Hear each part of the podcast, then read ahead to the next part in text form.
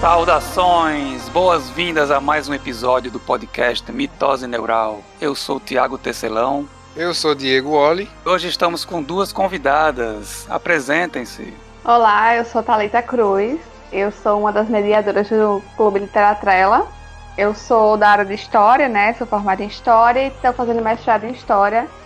E eu agradeço pela, pelo convite aqui, estou muito honrada. Olá, gente. Eu sou Ingrid. É, assim como a Talita, é, eu agradeço né, o convite é, do Mitose Neural. Assim como a Talita também, eu também sou uma das mediadoras do Clube Literatrela, né? Eu sou da área de letras, né? Sou licenciada em letras língua portuguesa. E é isso, gente. Bom, legal. Muito bom ter vocês aqui. Eu, Marjan, futura profetisa, decidi que, primeiramente, todo mundo deve ter um bom comportamento. Segundo, todo mundo deve ter palavra. Terceiro, todo mundo deve fazer uma boa ação. Quarto, todos os pobres devem comer um frango assado por dia. Quinto, nenhuma outra velha sofrerá. Bem, Moji, se é assim, eu quero ser a sua primeira discípula. É sério? Genial! Diga-me como vai fazer para que as velhas não sofram mais. Bom, é simples, será proibido. Oh, claro, eu deveria ter pensado nisso.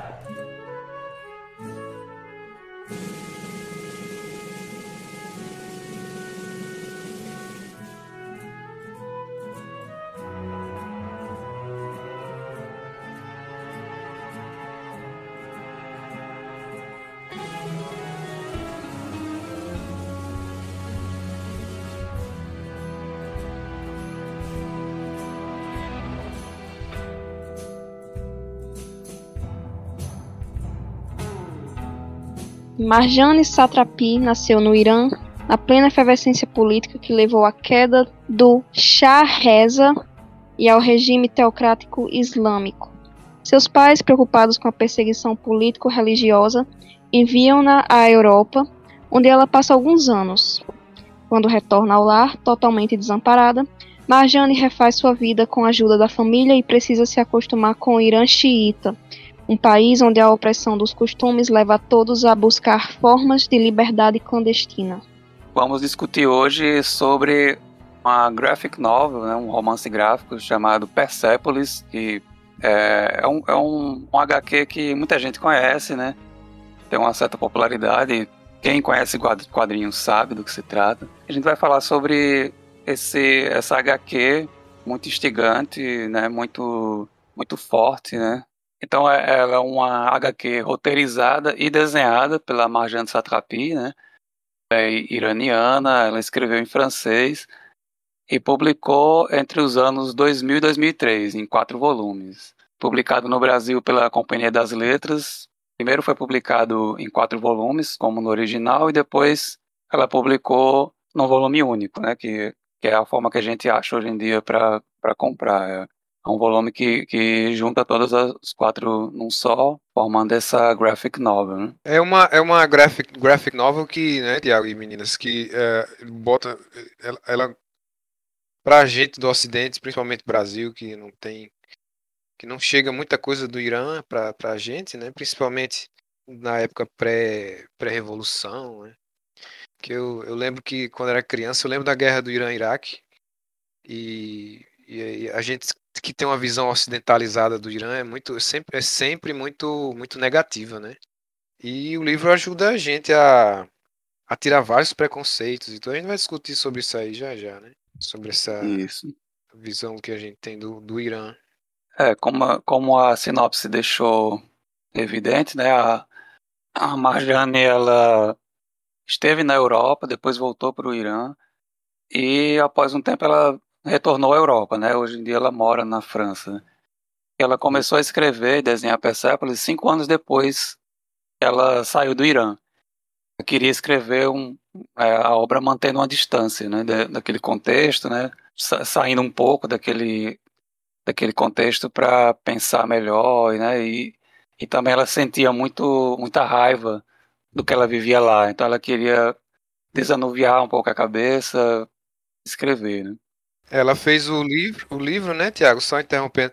Ela fez o livro em 2000 e em 2007 ela fez o filme, né? Que é Foi. a animação. Ao mesmo tempo que ela sentia raiva, né? é, antes da revolução, ela sentia é, alegria, né? Felicidade, mora naquele local. E ela fala muito disso, né? Das memórias dela antes de toda aquela revolução, todos aqueles conflitos. É, ela cita como uma das influências, né, o Maus de Art Spiegelman, que é, é, não sei se vocês conhecem, né, devem conhecer, Sim, que, que é aquela uma narrativa é, do ponto de vista dos judeus na Segunda Guerra, né, e tem muita dessa coisa autobiográfica, né, no caso do Art Spiegelman é, é falando do pai dele, né, mas tem um contexto também de guerra, de perseguição, então ela tem muito a ver com esse mundo desses dos povos que vêm do Oriente Médio, né, como os judeus e os, e os árabes. E no caso do, de Majane, os persas, né? Sim. Ela faz uma. uma como é que eu digo? Um compilado, não. É, é bem enciclopédico. O início é bem enciclopédico, assim, né? Porque é justamente para o Ocidente saber um pouco da história do, do Império Persa, né? Que, é- que é dos persas e dos, dos, ah, dos xiitas, né? Eu tô, tô enrolado aqui. Ah, Me ajuda aí, gente. Ah, então, Porque então Persépolis é, é a Pérsia, né? Persépolis. é, Persépolis é a Pérsia que é o Irã hoje em dia, né? Isso. E ela faz essa essa questão, ela conta bem a história do, do da Pérsia até chegar onde eles estão em 79, quando ela é criança, né? 80 no caso. E aí até ela chegar na idade mais ou menos adulta que ela volta para para Áustria ou para França, né? Que ela volta para França. É para a França. A primeira ida dela à Europa foi para a Áustria e depois que ela retorna já adulta é para a França. Isso mesmo. E a mitologia, né? A gente que não conhece nada praticamente da mitolo- mitologia per- da Pérsia, da Isso. Pérsia, é, ela faz um, um compilado muito bom no início, que a gente começa a entender um pouco, né? A questão do zoroastrismo, como é que, que isso estava envolvido na vida dela antes da Revolução, né? Porque depois isso tudo cai por terra, né? Pelo menos na vida das pessoas socialmente não, não pode ter manifestação nenhuma disso. Então, para quem não conhece, eu sou leiga na, no zoroastrismo. Acho que é, é uma pauta muito boa, né? É um, um compilado muito bom. Isso, exatamente. Uhum.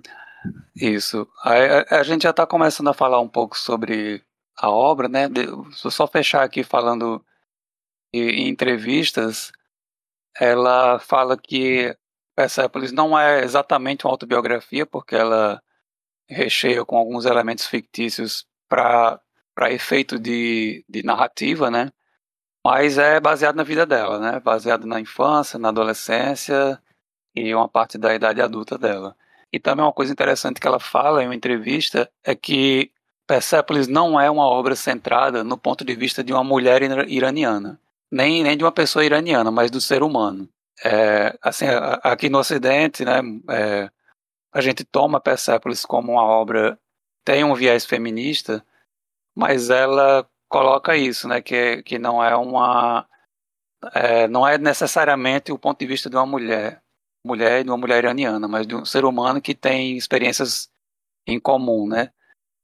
É, a gente pode até é, e as meninas podem até falar melhor sobre isso, sobre essa questão do ponto de vista feminino, mas é, a gente se identifica com a, com a personagem, né? Com as situações é, que ela passa de opressão, de perseguição, Sim, sim. E, o, e, e tem um, um caráter. Ela, ela coloca. Ela diz que a arte, na, na forma de quadrinhos, é uma forma de, de criar uma linguagem mais universal, como, como um cinema também, né?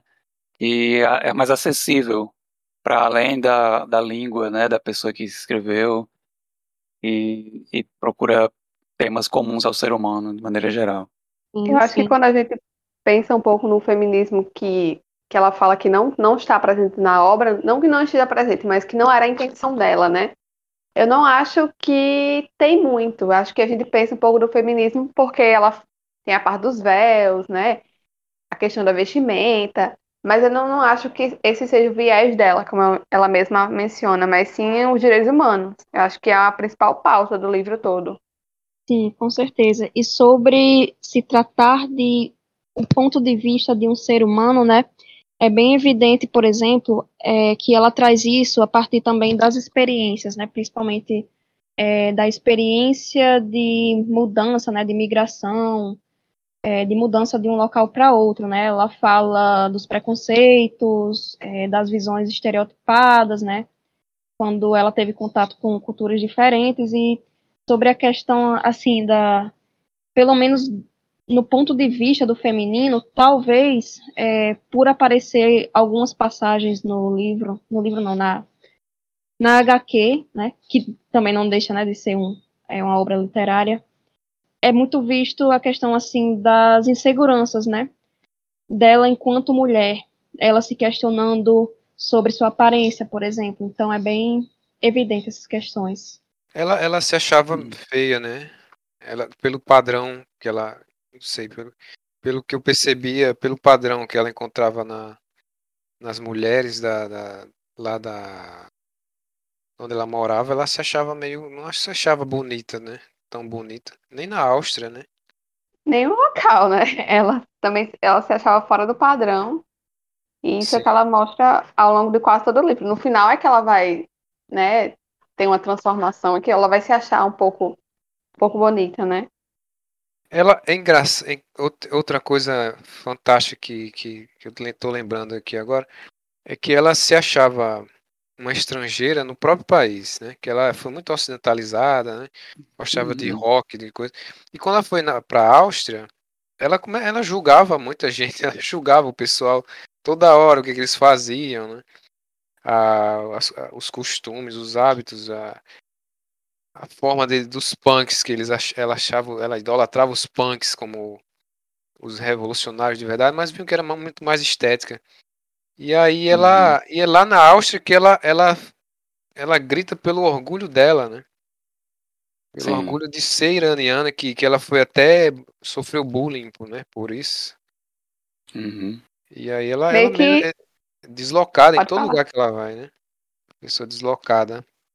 E, e, tem uma cena sobre essa questão do feminino, né? Porque eu, eu concordo com a Thalita que ela não, não é de levantar a bandeira, né? do feminismo. É porque é uma sociedade tão patriarcal, tão opressora para as mulheres, principalmente, e tudo tudo é, é, é grita, né? Grita opressão né? contra as mulheres. Tem uma cena que me ficou na mente que é, é que ela vai, ela no curso de artes, quando ela já volta da Áustria, vai morar, volta para morar na lá na, no Irã e tem um, um, uma aula de anatomia de que ela vai pintar uma mulher, né? Pintar uma mulher, a mulher vai de burca lá, fica no meio vestida de burca, só o rosto aparecendo. E ela vai pintar uma mulher de burca, não tem o que pintar ali, não tem o que fazer, né? Elas ficam desesperadas porque não tem o que vai desenhar uma mulher, um ser humano, mas ela tá toda coberta. E aí para desenhar uma, elas desenham uma mulher, elas têm que trazer um, um cara, porque o cara tá tem tem, tem, pelo menos a, os membros dele estão para fora, estão podendo é. ser visíveis. Uhum. É muito Não, desesperador. E, e também é, é, interessante que ela conta que o, os colegas se juntam na casa de alguém, né, para fazer essa, para a pessoa ficar com a roupa mais à vontade e eles desenharem, né, entre os colegas posando uns para os outros. Que, que eu acho que é uma, uma característica da, da narrativa e, e da um, um aspecto da história dela que, que para mim é um ponto central da narrativa, né? A minha leitura é essa. Claro que existem outras leituras, mas ela sempre enfatiza as formas de resistência, né? Ela vai é, passando ao, ao, longo da história. E, e, essa é uma delas, né? Sempre, sempre do, desde, desde o início da história até o final, é, as, os, os, iranianos, né? São, sempre buscam formas de, como até eu botei na sinopse, né? Felicidade clandestina eles sempre estão é, liberdade clandestina, eles sempre estão, estão procurando formas de burlar essa opressão, essa forma padronizada, né, de, de viver, para fazer o que querem, né, escondidos, é, sem, a, sem a, a, vigilância, né, da, dos vigilantes lá da fé e tal. E é o que caracteriza o povo, o povo persa, o povo iraniano, né, e a personagem mesmo. Sim. ela, ela fala, né? É importante a gente saber o ponto de vista dela, né? Uma mulher de classe média.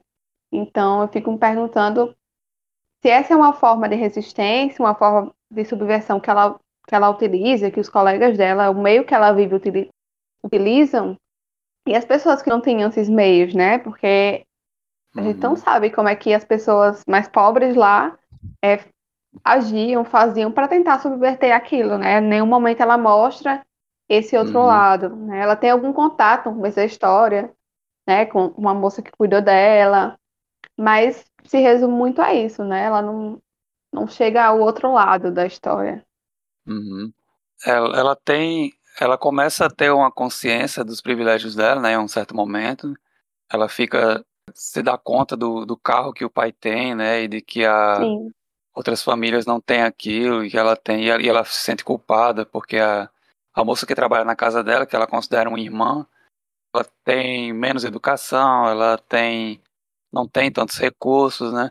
Ela começa a ter essa consciência, mas ela nunca contesta de maneira muito forte, né? O que eu acho que, que, que ela, como vocês estão colocando, né? O, o, que, o que eu acho que ela chega assim no, no ponto mais, mais interessante é quando o regime islâmico começa a incitar os jovens a, é, a lutarem né, na guerra e dão uma chave para eles que é a chave do paraíso. E ela acha absurdo isso, a mãe dela até chama uma, uma, o, o, filho de uma moça lá para conversar, que os meninos estão sofrendo essa lavagem cerebral e tal. Sendo os meninos promet... pobres, né? Principalmente. Isso, exatamente. Porque ela liga para um colega dela, um amigo dela, que é da mesma classe que ela, e o menino não faz ideia do que ela está falando, ele não recebeu essa chave. Então é só, só a população mais pobre que, que acaba é, virando bucha de canhão e, e sendo cooptada por, essa, por, por esses artifícios, né? Até que enfim ele vai pagar por todo o mal que nos Sim, fez. minha filha, seu pobre pai vai ser finalmente vingado. Ele que arrume suas malas e encontre seus companheiros em Washington. Até eu. Eu acho que eu gosto do chá. Ele. Hum, ele foi escolhido por Deus. Sim. Realmente. Foi o próprio Deus que me disse isso. Deus e a professora também. Em primeiro lugar, o chá não foi escolhido por Deus. Que seja! A professora. Tudo isso é o que eles dizem. Eu vou te contar como aconteceu. A verdade é que há anos atrás o pai do Shah, que era na época oficial, queria derrubar o imperador Qajar para instaurar uma república. Farei como grande Ataturk, modernizarei este país e farei dele uma república. Mas os ingleses tinham o vento soprando a favor do projeto e um dia... Bom dia! Por que você quer fazer uma república enquanto você poderia ser o imperador? Eu? Imperador? Mas é claro! É melhor que ser presidente. Você teria todos os poderes um país como o seu precisa de um homem forte, de uma pessoa como você no comando. Ah, não está errado.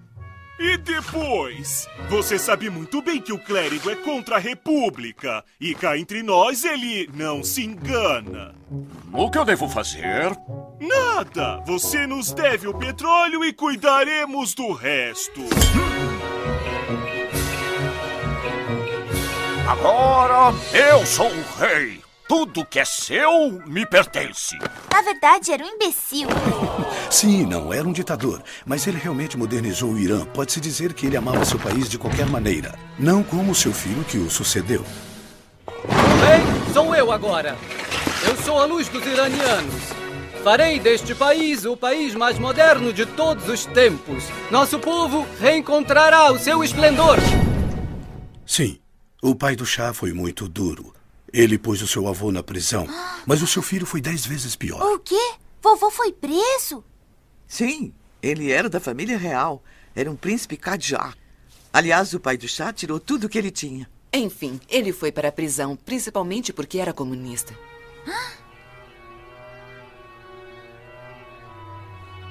Meu avô era um príncipe Qajar e também comunista?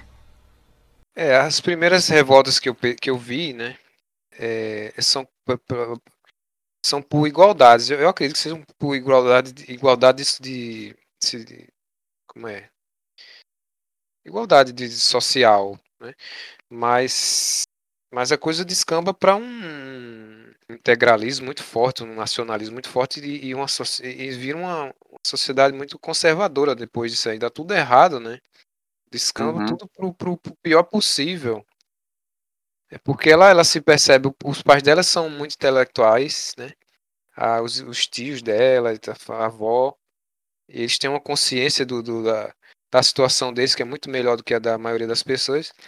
E aí eles vão para algumas manifestações e tudo, né? e acaba que quando o rei cai e entra o, o Ayatollah, o Ayatollah fica mil vezes pior do que do que estava antes.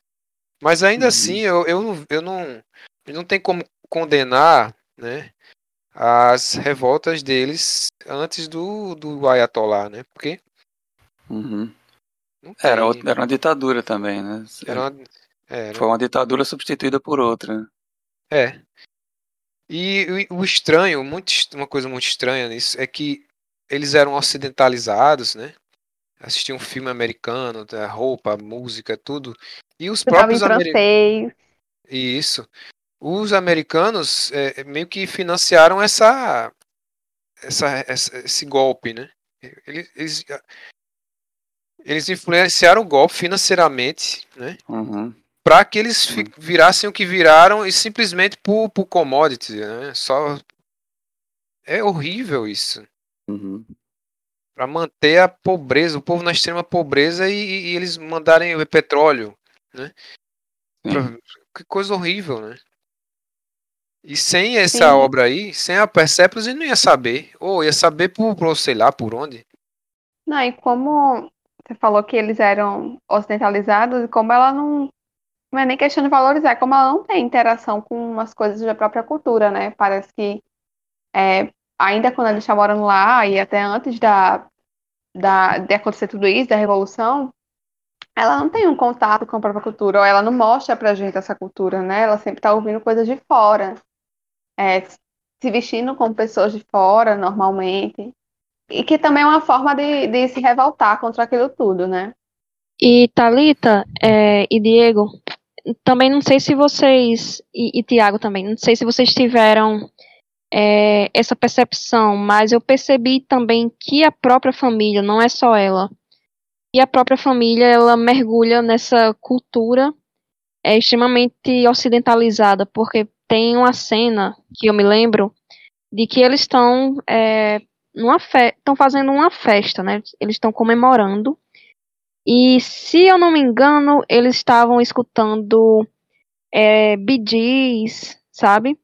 Nessa festa. Eles falam, falaram sobre colocar o som de. Eu não me lembro qual era a banda. Eu, eu sei que Bee Gees entrava, não sei se era ABBA. Mas. Era, eu, era assim. Isso. Pronto, aí a família pelo que eu tinha entendido, a família ela tinha esse costume de ouvir essas músicas, sabe, do, do Ocidente, de comemorar nas festas, sabe, de chamar pessoas, né, para comemorar ao som dessas, é, dessas, enfim, de, de, de, dessas atrações, desses artistas, né, que não são da cultura, né, mas ao mesmo tempo é uma forma, assim, de, de resistência àquilo tudo, né, e também mostra e também mostra também que a gente não pode só pensar que no Oriente não vai entrar, mesmo que seja uma coisa extremamente restrita, não vai entrar nem nada assim do, de outras culturas, né? Que, que é, essas culturas não vão fazer parte, né, do cotidiano da, é, das pessoas, né? E também pode entrar aí a questão, é, também não sei, né? Se é, assim, se é, essa questão dessa cultura, né, desse acesso a essa cultura, né, mais ocidentalizada também não tem a ver com as facilidades, né, pelo fato de ser de uma classe, né, porque querendo ou não, uma certa classe ela vai conseguir é, ou não conseguir ou não ter acesso a certas culturas, ter mais facilidade, por exemplo, para sair de um país, né, é, e é isso. Um exemplo, Sim. Ingrid, é a TV, né? Eles têm televisão e os canais não são canais é, do país. A maioria, eles não assistem o canal de país. Mesmo antes de, de toda aquela censura, é, eles assistiam canais de fora, né? Ouviam BBC, então é, eles consomem muita cultura de fora e isso é uma prioridade, né? Porque eles não tinham, eles tinham a TV a, a, a antena parabólica e outros lugares não tinham, né? Uhum. É, é, antes de continuar nessa explorando a, a HQ, né? É, eu acho interessante essa parte inicial né, que o Diego é, mencionou, que, que, é uma coisa bem enciclopédica, né, que ela fala, que ela coloca uma, um resumo da história do Irã.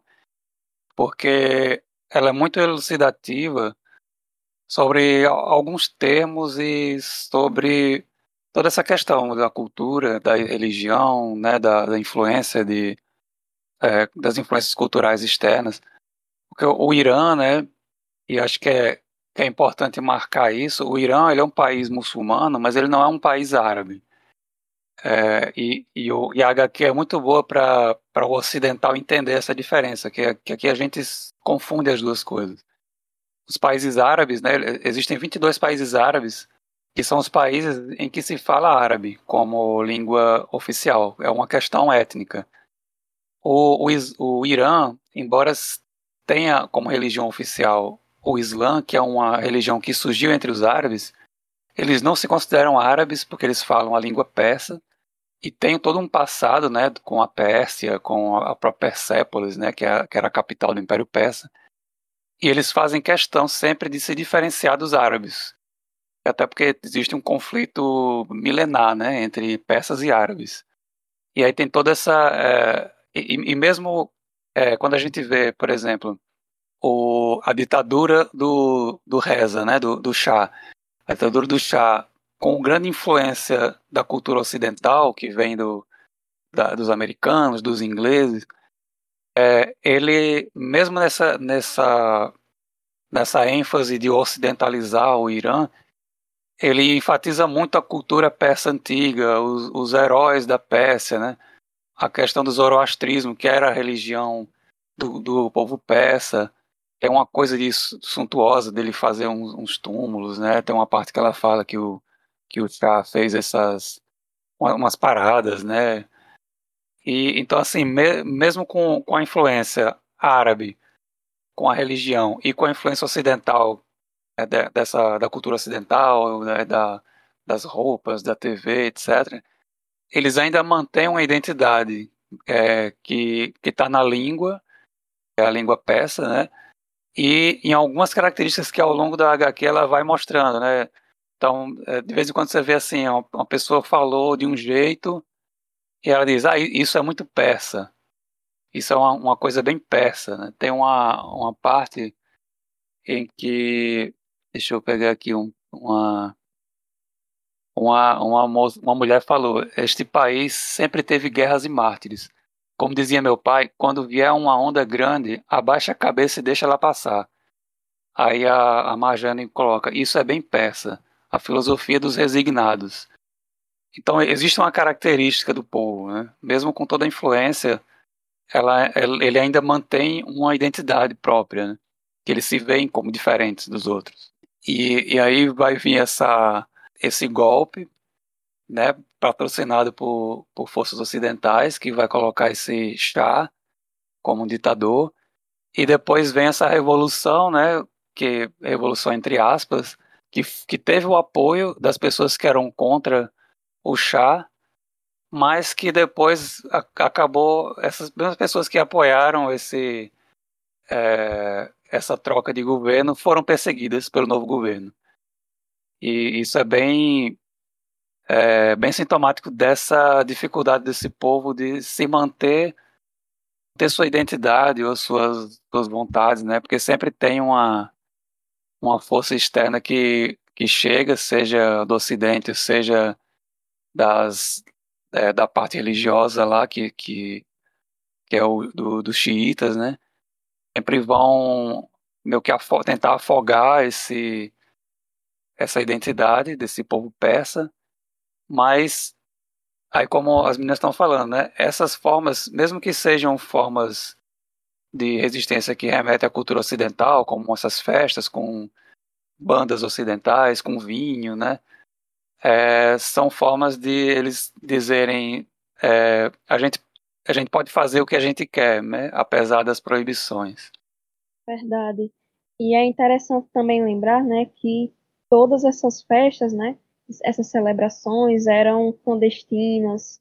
Tinha sempre aquela preocupação: será que tem alguém nos vigiando na rua? É, vamos cobrir as janelas. É, e, e tem, tinha momentos assim que eu ficava, poxa, mas vocês estão fazendo essas festas, né? É, não vão ouvir o som, né? É, são coisas assim, né? E a pessoa fica imaginando do, assim que poderia até mesmo ter sido pensado, né? Já que a autora ela poderia, é, na, na verdade, ela já estava colocando alguns elementos, né? Fictícios, enfim, para para alimentar um pouco mais a narrativa, né? Mas bem, assim, bem curioso, bem curioso essa questão de tentar fazer tudo é, de forma clandestina, né? É, mostrando mesmo que é uma ditadura mesmo, que a pessoa tem que fazer as coisas escondidas, né? Senão vai ter que ter uma. Senão a patrulha vai bater na sua porta, vai lhe prender ou fazer é, outras é, coisas, né?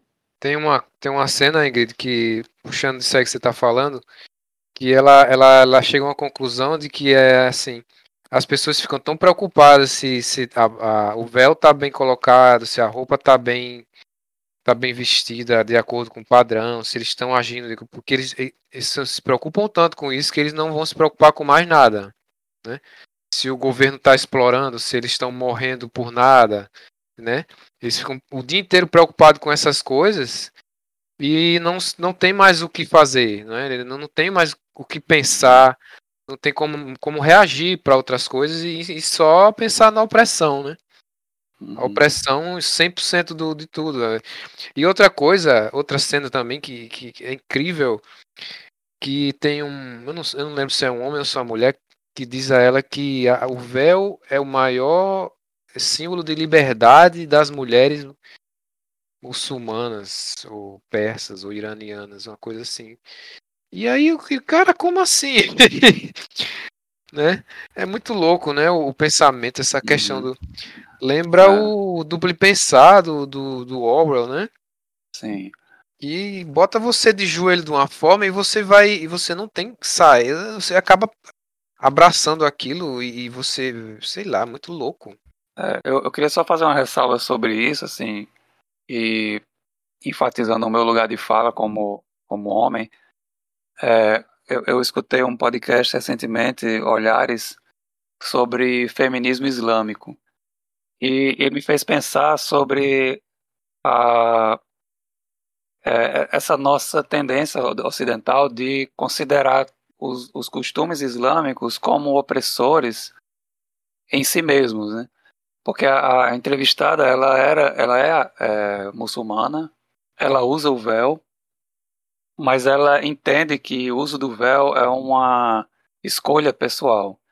Ela, ela diz que, que conhece muçulmanas que não usam, e isso é uma coisa que deve ser respeitada. O problema aqui, nesse caso da história de, de Persepolis, que é a história do, do Irã, é a imposição para que todas as mulheres usem, né? Então, uma mulher que sair na rua sem o véu, ela vai ser perseguida. É, então, nesse, nesse caso Exatamente. específico, Nesse caso específico, não dá para você defender que o véu é uma demonstração de liberdade, porque é imposto, né? E, e eu acho que, que, a, que a ideia da, da Marjane nessa, se não é a ideia dela, mas a ideia da HQ, mostrar é, para gente que o, um país muçulmano como o Irã não é um país de selvagens, de terroristas, de pessoas é, que estão que tem uma visão fechada das coisas, né? Você tem ali várias pessoas pensando de maneiras diferentes, um governo que, que impõe uma forma de pensar, mas as pessoas estão vivendo clandestinamente outras formas de, de ver o mundo, né? De vivenciá-lo. Isso. E o feminismo dos países árabes, é, muitas mulheres de lá elas reclamam da dessa crítica da, das feministas ocidentais sobre o véu, é porque para elas, as religiosas entendem que é uma escolha, né, que deve ser uma escolha, e que muitas mulheres ocidentais vão para lá, feministas, e querem impor, né, coisas sem entender minimamente os costumes ou a religiosidade delas, né, que é um problema também dos ocidentais.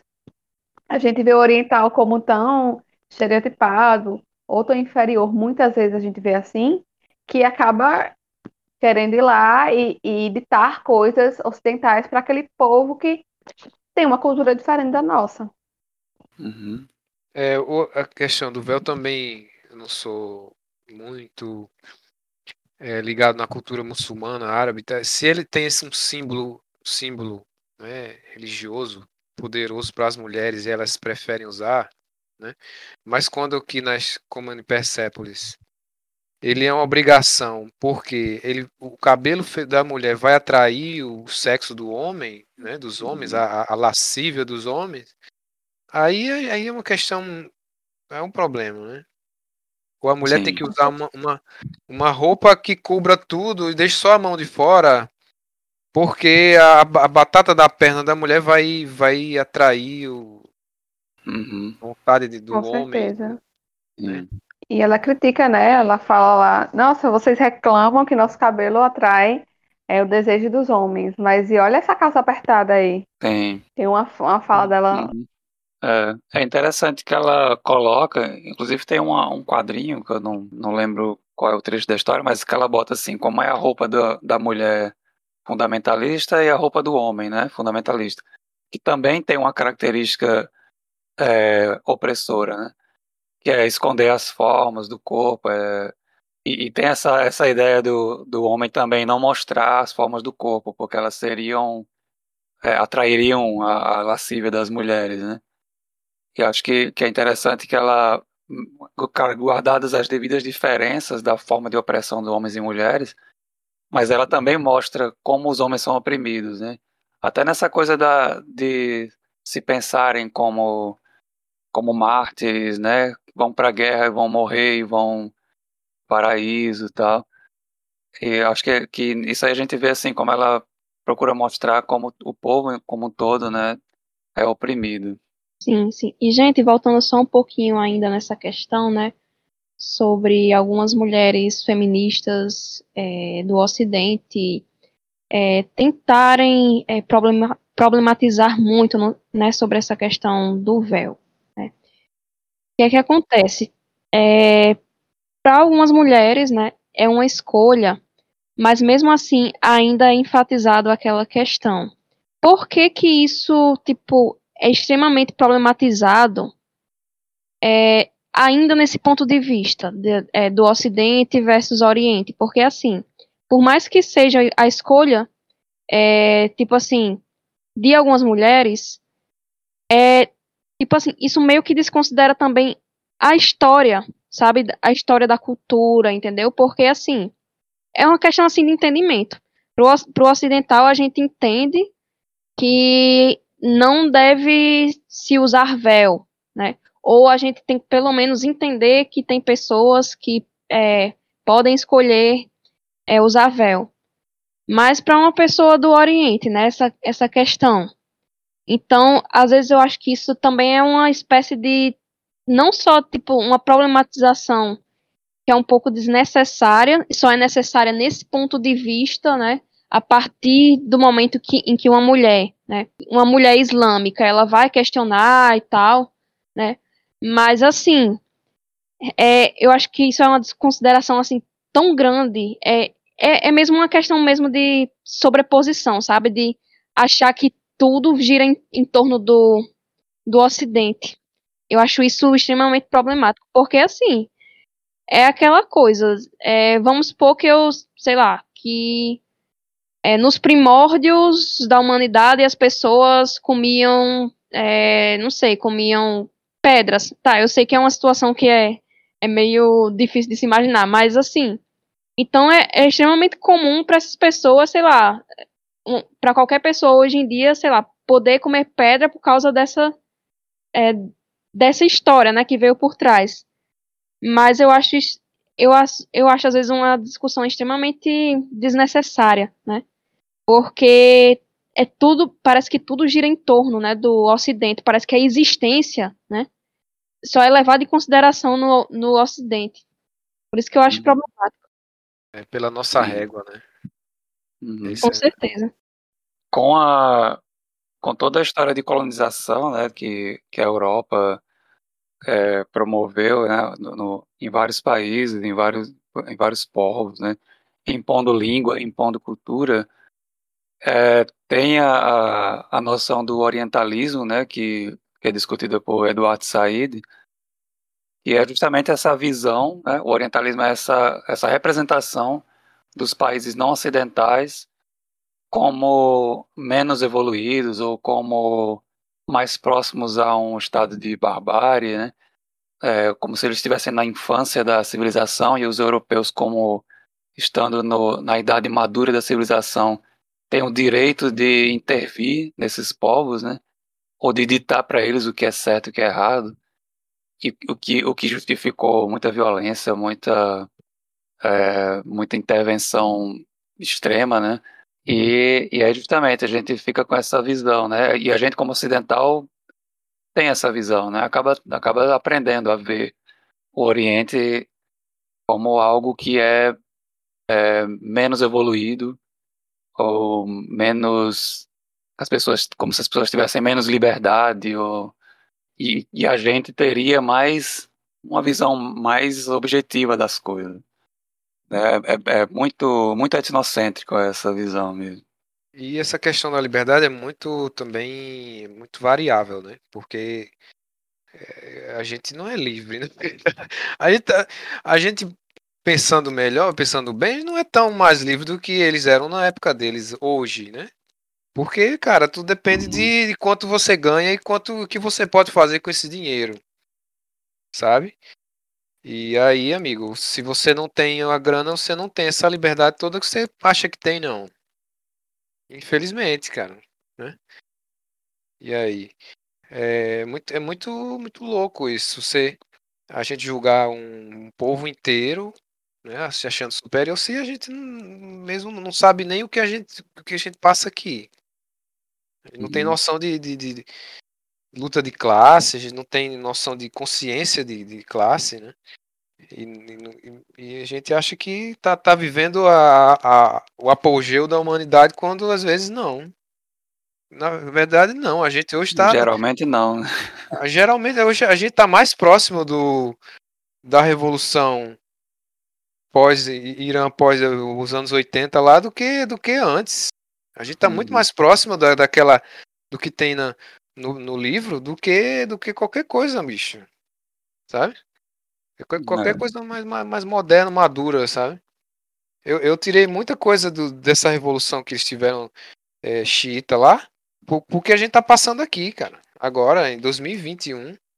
Não, e sem falar que a gente não é considerado Ocidente, né, para muitos países. Para a Europa, por exemplo, ou para os Estados. Unidos, a gente é periferia, não é Ocidente. E a gente que se considera Ocidente sem, sem, na verdade, ser considerado pelos demais, né?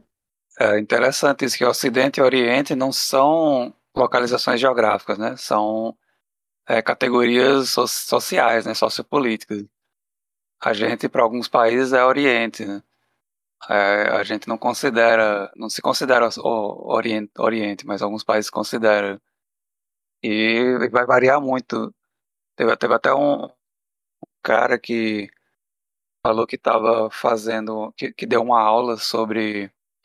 Ele dava aula, ele é brasileiro e dava aula nos Estados Unidos.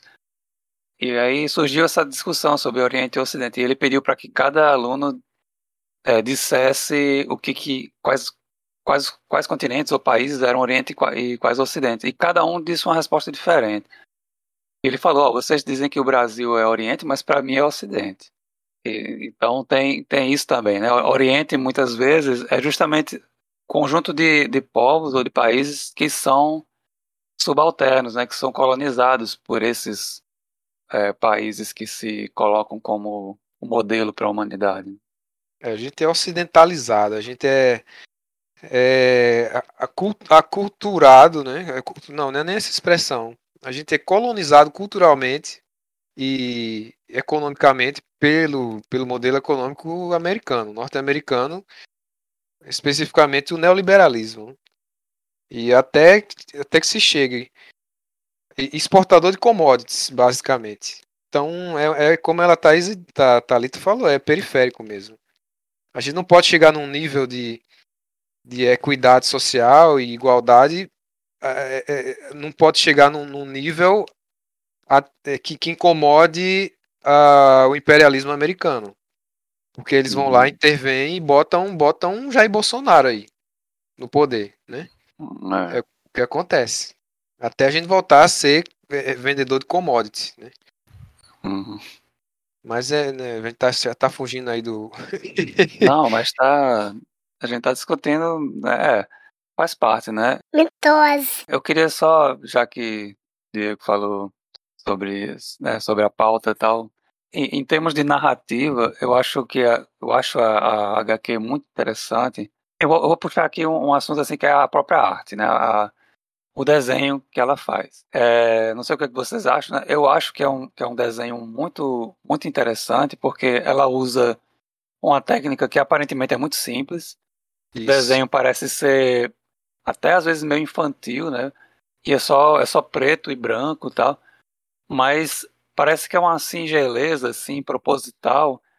E, e uma coisa que chama muita atenção é que os personagens, mesmo mesmo aqueles personagens que tem um rosto que é só um tracinho pro nariz, um tracinho pra boca, um olhinho bem simples, mas eles são muito expressivos.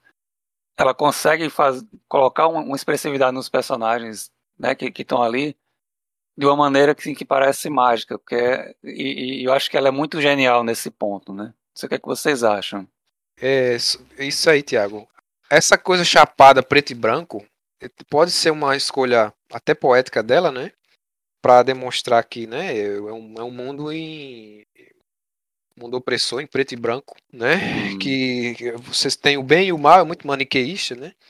Mas uhum. é, essa escolha dela de fazer uma coisa bem minimalista, ao mesmo tempo que ela consegue ela consegue fazer uma mulher com cabelo grisalho. A gente vê uma mulher com uma pessoa de cabelo grisalho, uma pessoa ruiva. Uhum. A gente consegue identificar, mas no preto e branco, né? É muito bom a loira, ela faz uma loira aqui. Tem, tem, tem mulher loira, tem, tem gente de todo, uhum. todo tipo. E as faces das pessoas também são identificáveis, né? Mesmo sim, com as meninas sim. usando véu. É, a primeira cena do, do livro, eu acho, essa, ela, ela já dá uma. É, é uma coisa fantástica ela, que ela faz, né? Ela bota. Essa sou eu com 10 anos de idade em 1980. Ela destaca. Uhum ela destaca né, ela de frente, como se tivesse uma câmera de frente para ela. E ela separa as meninas que estão do lado direito dela. Né? Ela diz: Ah, essa que sou eu que estou uhum. no, no, canto esquerdo, não dá para me ver na foto. Que foto? Uhum. que foto é essa? Então ela, ela, ela fala, ela é meio que né, quarta, quebrando a quarta parede, assim, né? Falando com a gente de uma foto que nem existe, eu acho. E de uma imagem que, que como, que, como é que não dá para ver se a gente tá vendo? Uhum. a gente tá enxergando ela pelo primeiro quadro, mas ela destaca. Aí ela bota as meninas, são quatro meninas que usando o véu uhum. e a uhum. gente consegue ver a diferença de cada uma, né? Sim. Entre cada uma. Muito bom, a, a, a, muito muito bom. Tem um menino aqui no Brasil que, que eu gosto também bastante, eu me lembrei dele, é o Paulo Moreira. É, você, não sei Sim. se vocês conhecem. Ah, eu sigo ele no Twitter. Ele, é ele, bom também. A arte dele é muito expressiva e também é nesse minimalismo aí que, que tem aqui. Gosto bastante. É, eu posso falar, gente? Pode. Opa, então, é, essa questão né, do minimalismo e tal, é, pronto, eu não me atentei tanto para essa questão do minimalismo, mas me atentei para uma coisa. Eu acho que o preto e branco serve, assim, pelo menos na minha visão, ele serve para dar uma espécie de clima sobre a história. Porque se vocês observarem bem é, as gravuras, o que é que vocês vão observar? E tem um clima assim um pouco meio que macabro, né? Por causa do contexto da história, né? E o interessante é que a capa, ela parece, né? ela é um laranja, né? É. E assim, inclusive, a, a própria capa original mesmo, sem ser a, a da Companhia das Letras, é essa mesmo, laranja e tal, né? Mas, né, a, a bonequinha lá tá é preto e branco, mas é um laranja bem chamativo. Uhum. Só que assim, a gente vê umas coisas um pouco, a gente sente um clima assim um pouco macabro, né? Uma sensação de que a história pesado, tá né? ocorrendo, é isso, pesado. E eu acho que é por causa dessas coisas que acontecem, né? Porque é, vai ter, vai falar sobre morte, né? Vai falar sobre opressão, né? É, vai, inclusive, é, deixar o tom, o tom do, da, da narrativa é um tom adulto, né? E geralmente, quando a gente pensa em HQ, graphic, novel, a gente pensa, né? A gente, querendo ou não, associa ao infantil, né? Até porque tem várias obras que são adaptadas para esses gêneros, justamente para fazer com que é, pessoas, né, com que é, crianças e adolescentes eles consigam se empreender mais assim na história, né? Talvez isso chame a atenção.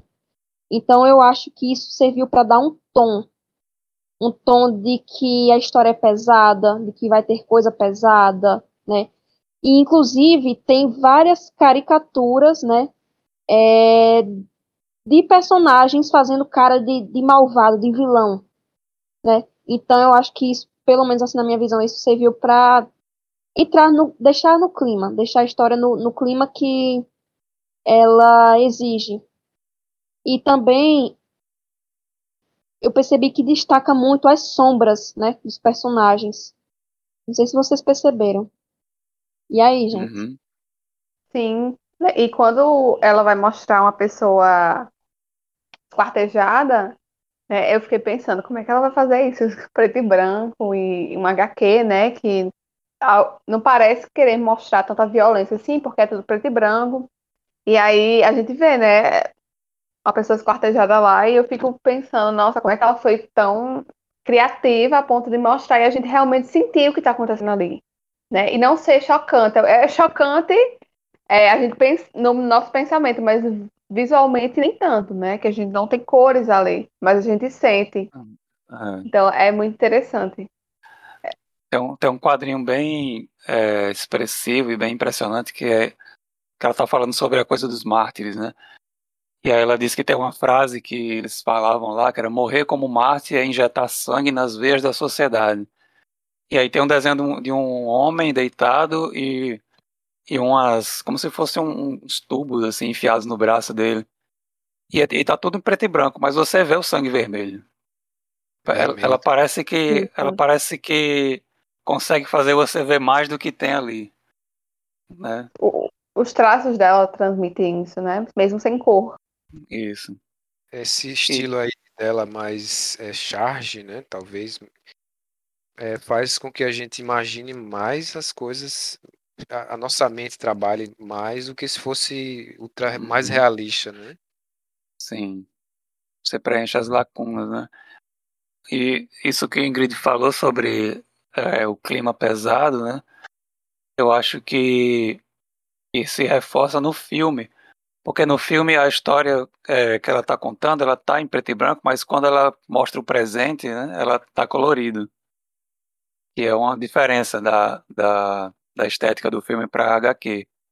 Né? Aparece ela no, esperando o avião e tá colorido. E quando ela tá se lembrando do passado, que é a história mesmo da, da HQ, fica em preto e branco, né? Como se houvesse essa, essa, esse peso, aquele clima, né, da, do que ela passou antes, diferente do que ela tá vivendo hoje em dia. Mitose. Mas tem, tem humor na história, não tem? Ela dá umas quebradazinhas, umas coisas engraçadas sim, sim. Principalmente na Com fase certeza. infantil dela. Eu, eu gostei muito mais da fase infantil dela, achei. Apesar de ser mais é, enciclopédica, né? Ela vai explicando muita coisa, mas é, é, é mais engraçada. Porque criança, né? Tá aprendendo as coisas, ela tem essas. É, essas curiosidades, essas, a, a imaginação dela e, e fica mais engraçado. Aí ah, depois a fase dela na, na Áustria, meio adolescente, né, gente? Depressiva, né? É. Uhum. é. Ela tem aquela. Ela entra numa uma questão existencial de estar. Tá, ah, eu tô, meus pais estão numa guerra, estão numa guerra Irã-Iraque, eu tô aqui, né, só fumando uhum. e fumando maconha e.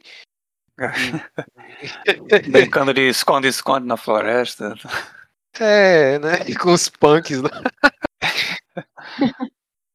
É uma crisezinha pesada, né? Uhum. E também quando ela volta, ela passa por outra crise, né? Pois é. Até ela virar tá, tá. É, professora de aeróbica. Sim. Nossa, quando eu li, eu fiquei, como assim? O que, é que aconteceu com essa mulher? Professora de aeróbica. E aparece assim um trecho da, da letra de Eye of the Tiger, né? Que aí no filme eles, ela colocou, né? Ela cantando, como se fosse ela cantando Eye of the Tiger. E se transformando e, e dançando aeróbica lá, ensinando aeróbica. Muito bom.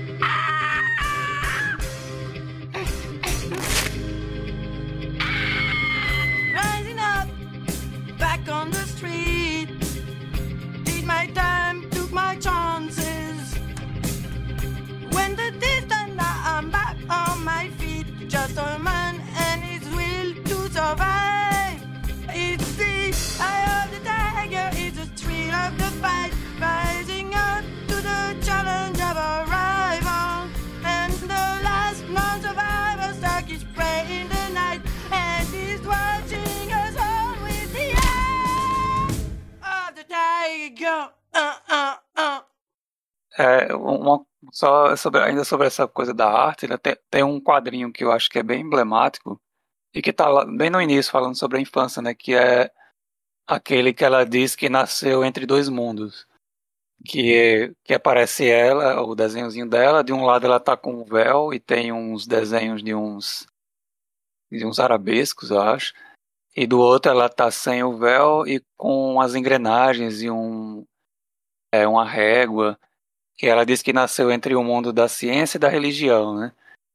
E, e ela está sempre nesse, nesse intervalo entre as duas coisas, que eu acho que tem muito a ver com o que Diego falou sobre ela se sentir de um jeito no Irã, como se ela fosse diferente daquele, daquela cultura é, opressora e do, do islamismo, mas quando ela está no Ocidente, ela percebe que ela é iraniana, né? ela, ela, ela vê que, que ela ainda carrega essa identidade. É que os outros impõem essa identidade a ela, né? Eles apontam o tempo todo como ela não é dali, como ela é diferente, uhum. como, ela se, como ela age diferente. E você falou Sim. da questão da religiosidade, no, acho muito engraçado no começo, né? Que ela falando com Deus, ele vai ser profeta, uhum. e ele como o melhor amigo dela. Nossa, essa parte é muito. É, é muito fofinha, né? Porque ela é, é uhum. ela é pequena e essa parte dela pequena, pra mim, é das melhores, assim, ela é criança. É. Ela tem essa ligação com, com Deus, né? Uma coisa bem pessoal dela. É, e essa coisa dela querer ser profeta. Quer dizer, ela achava que ia ser profeta, né? E, e tem também um trecho mais na frente que ela, ela. Eu acho que é quando ela pensa que vai morrer, que ela tá na Áustria, ela lembra que ela não vai chegar a, nem até a idade de Marie Curie quando descobriu o rádio, né? E, então, assim, ela, ela tem essa figura da, da mulher cientista também como, é, como modelo, né? Então, é, é como se ela, dentro da religião, ela quer ser uma coisa que nenhuma mulher foi antes, que é profeta. Ela até enfatiza, né? Só teve homens profetas. E dentro da questão da ciência, ela quer ser uma cientista, que é uma coisa de, de, que é difícil para as mulheres também. Então, ela está sempre contestando, né? É, o que, que uma mulher pode ser ou não, né? Que eu acho que tem muito a ver com o espírito dela, é, e o que ela, ela tenta dizer quem ela é na história. É, eu, eu ia deixar para falar isso um pouco pro, pro final, mas aproveitando já, né, que, que é uma coisa que eu eu entendo assim como como importante para entender a história na, na, leitura que eu faço, né? É, eu sempre me perguntei por que, que o nome da, da HQ é Persepolis. É, por que, que não é a história de Marjane, ou por que, que não é, sei lá, minha autobiografia? Por que, que ela botou o nome da capital do Império Persa, né? É, e, e, eu acho que não é só porque se passa no Irã, ou, ou na, naquilo que foi Persépolis um, um, dia, eu acho que quando ela fala da, da história de Persépolis, no, logo no início ela enfatiza como esse povo, né, o povo persa, sempre esteve diante da necessidade de resistir a influências externas. Então, resistiu ao islamismo, e o islamismo que eles têm é, é diferente do islamismo dos árabes. É, sempre resistiu à, à influência externa do, das, das, intervenções ocidentais e tal. É, e, e, é interessante como isso vai aparecer na história dela, né, pessoal dela, e que ela mostra também na família, que estão sempre fazendo coisas proibidas, escondidas. É, e nesses momentos em que eles estão fazendo o que querem contra a vontade é, imposta, são os momentos em que eles estão felizes. São momentos em que eles se sentem livres, que eles se sentem bem. Quando ela. É, é um, tem um momento muito interessante, que é quando ela vai para a Europa e a avó dela diz: Não se esqueça de quem você é. É né, não se esqueça do que eu te ensinei, né? da integridade e tal, que eu acho que integridade, né, para ela assim, tem muito a ver com a identidade dela, dela, dela lembrar de quem ela é, de que ela é uma, uma mulher iraniana, que ela é uma mulher que é, enfrenta percalços, e quando ela chega na Europa e que ela tenta se enquadrar naquele, né, chega naquele momento que ela corta o cabelo e passa a se vestir como uma punk, ela não se sente bem. Ela percebe que as pessoas olham para ela de maneira. É, é, percebem que sabem que ela é iraniana, mas riem dela por ela fingir que é francesa e tal. Ela se sente bem quando ela grita, né, para as moças lá que estão zombando dela, que eu sou iraniana mesmo, né, e, e eu tenho orgulho disso, né. E nesse, é, nesses momentos, né, ela, ela, se, ela sente é, uma, uma sensação de liberdade, né de, de como é que eu posso dizer, de, de é, plenitude. Quando ela volta para o Irã, que ela é, passa a, a, viver esse, esse momento de, de grande opressão do Islã, ela tem uma cena também, né, ela já estava com um relacionamento, né? E aí que essa cena é muito importante, né? Que ela ela tá ela tá maquiada e vem os guardiões da, da fé lá, aqueles caras que ficam policiando e tal. E ela sabe que eles vão chamar a atenção dela por pelo fato de estar maquiada. E aí ela mente dizendo que um cara tava dando em cima dela, ou tava olhando para ela com um olhar libidinoso, e que isso é um, um, comportamento proibido. E os caras vão lá e prendem o cara que não fez nada. Né? E aí ela, ela conta pra avó rindo e a avó fica com raiva dela. Ela não, ela foi, ela, ela traiu quem ela é, né? Isso é um, um momento. Oi? Fica com a dó daquele cara, bicho. Pois é, né? Fiquei com ódio da, da Marjane. Muito Foi. ódio. E aí ela, ela percebe, ela fica é, muito mal, porque a avó ficou com raiva dela e ela percebe que ela foi é, infiel a si mesma, né? O que ela acreditava, o que ela foi ensinada. E aí quando ela começa a, a agir de maneira mais mais ética, né, e segundo o que ela acredita, e, a, e ela se reconcilia com a avó, ela sente um bem-estar. E aí eu acho que, que é uma coisa que fica bem bem evidente para mim durante a história, né, e, e agora bem mais forte depois que eu reli, né, eu acho que é a quarta vez que eu leio Percebas, e cada vez que a gente lê vê mais coisas, é, é que o tempo todo ela está enfatizando esses momentos de felicidade e que as pessoas que as pessoas vivem, que são justamente os momentos em que elas estão sendo livres e enfatizando quem elas são, apesar de todas as proibições e a opressão. E, e, acho que é por isso que o nome da HQ é Persépolis, porque a Persépolis, que é essa cultura persa, né, ela sempre encontra um jeito de se manter viva é, tem até aquele momento em que ela faz um, um projeto com, com o marido dela, né, de um parque temático. E ela coloca é, elementos da, da religião persa, né, do zoroastrismo e da mitologia persa, que são coisas proibidas pelo Islã. Mas o fato dela ter feito aquilo e daquele projeto ter sido aprovado, né, de, deles, deles terem reconhecido a qualidade daquele trabalho, faz com que ela se sinta bem, né? Eu acho que é isso. Quando ela é quem ela é, quando ela se mostra quem ela é, quando ela é, tem a oportunidade de ser livre e de não mentir sobre quem ela é, são os momentos em que ela está bem, são momentos em que ela é, é, reproduz essa característica do povo persa de estar sempre resistindo às, às pressões externas. Não sei Bom. o que, é que vocês acham. É, enfim, minha fala foi longa e vou deixar vocês falando agora. É, gostei, Tiago, gostei da, da sua visão do, do, do, nome do livro, né? Uma coisa que também me destaca na capa é que ela bota um bombardeio, né? A, na capa do livro tem um bombardeio. Que que é e ela bem plena, né? Lá, tipo, bem é. plena na capa e um bombardeio é. atrás. É mesmo. O pau quebrando, né? É que nem aquela, aquela, aquele pior, cachorro. Ah, fala, Diego. Lembra aquela charge do cachorro lá, do, do incêndio, e ah, tá, tá tudo bem. This is fine. This is fine. É, e, gente, e o pior é que essa capa ela pode ser até mesmo sugestiva, sabe por quê? É, tendo bombardeio, a cara da, da, da, criatura, né? Tá lá como se ela tivesse zen, sabe? Com um bombardeio acontecendo. Parece mesmo a, a história de, é, da própria Marjane mesmo, sei lá, quando ela acha que. Quando ela tá nessa crise, né? Poxa, estão sofrendo lá no meu país e eu aqui de boa, né? Mas parece, eu não sei. Tanto pode remeter a essa coisa, né, do de tipo assim, de uma espécie de liberdade daquele povo, né? Que pode ter bombardeio, pode ter qualquer coisa, pode jogar qualquer, podem impor qualquer coisa para aquele povo. Eles vão resistir, eles vão levar numa boa, mas também pode ser é, tipo assim, pode é, levar o leitor a achar que aquilo dali, né, na verdade é uma pessoa, né, cagando para tudo que está acontecendo ali. Eu achei bem hum. sugestiva e, e, cheio, assim, de, de ambiguidades. Sim.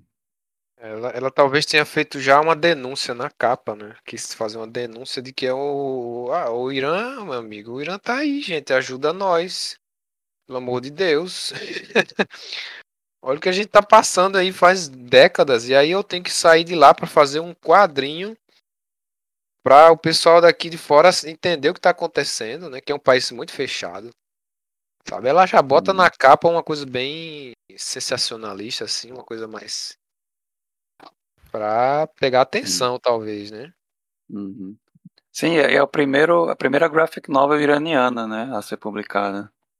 Olha só. Verdade, e aí, o que mais vocês. Nem, nem filme iraniano eu assisti. Eu, eu, eu ainda marquei para ver alguns no, no, Telecine, mas não vi nenhum. vocês... Eu também conheço nada, assim.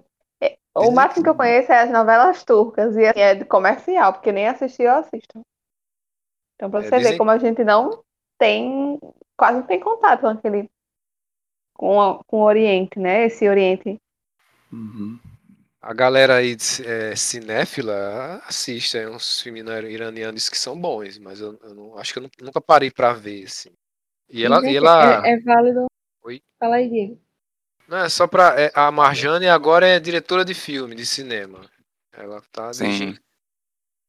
Ela filmes. até fez um, um, Eu não sei se é uma série ou um filme que é radioativo, né? Que é a história de Marie Curie. Olha, tá na dela, Amazon. É? Na Amazon. É ela, ela que escreveu. Olha aí. Não sabia. Fica aí, fica aí a indicação. Rogerinho. Mitose. Vai lá, Ingrid. Não, não é que vocês falaram, né, que foi a primeira graphic novel iraniana publicada, né? Isso é bem significativo porque acabei de me lembrar, né, que a graphic novel, novel é voltada para o público adulto, né? E tipo assim, isso me fez também lembrar da própria trajetória em si da história, né, que a gente achou até mesmo é, pesada, né? Então, é, não foi tipo assim, ela poderia ter a opção de publicar em HQ, né? Mas ela apostou nesse gênero mesmo porque sabia mesmo que o negócio é pesado, né?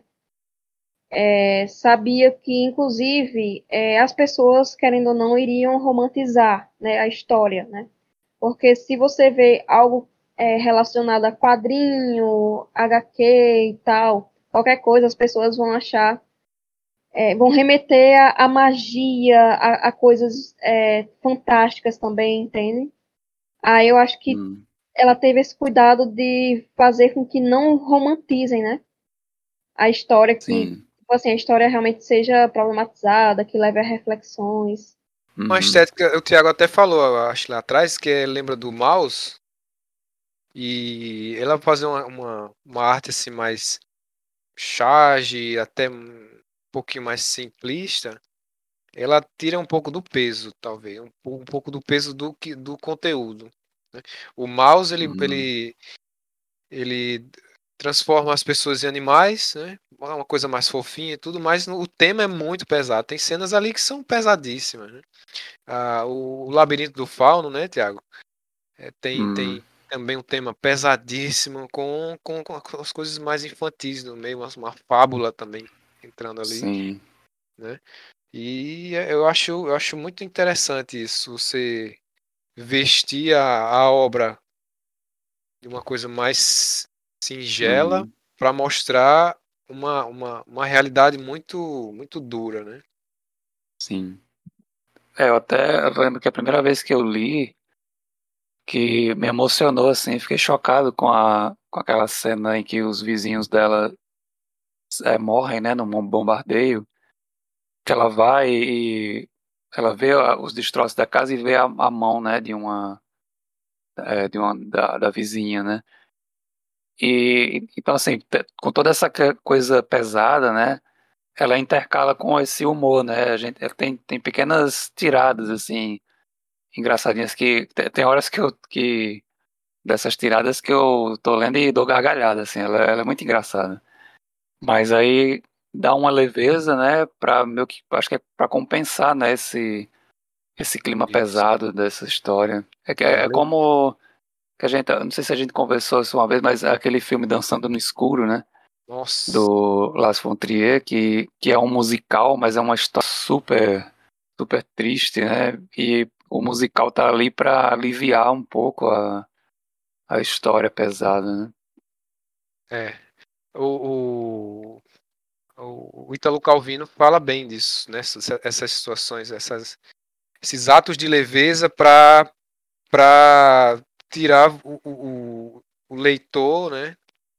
De um momento de desgraça total em que ele está né, tá vivenciando por outra pessoa e aí ele, ele traz aquilo para salvar o, o, cidadão que está lendo de um de, de ele ou, não é nem que ele vai desistir, mas para que ele também não passe a, a integridade da, da dor que a outra pessoa passou, sabe?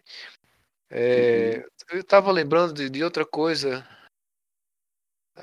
assim, é, tem, tem, tem obras que, que fazem isso, né? Eles vestem de uma de uma, uma singeleza, uma, até de uma uma cara de fábula para para mostrar algo pesado. Né? Eu fiz até um artigo uma vez sobre o Frozen, não foi, Tiago?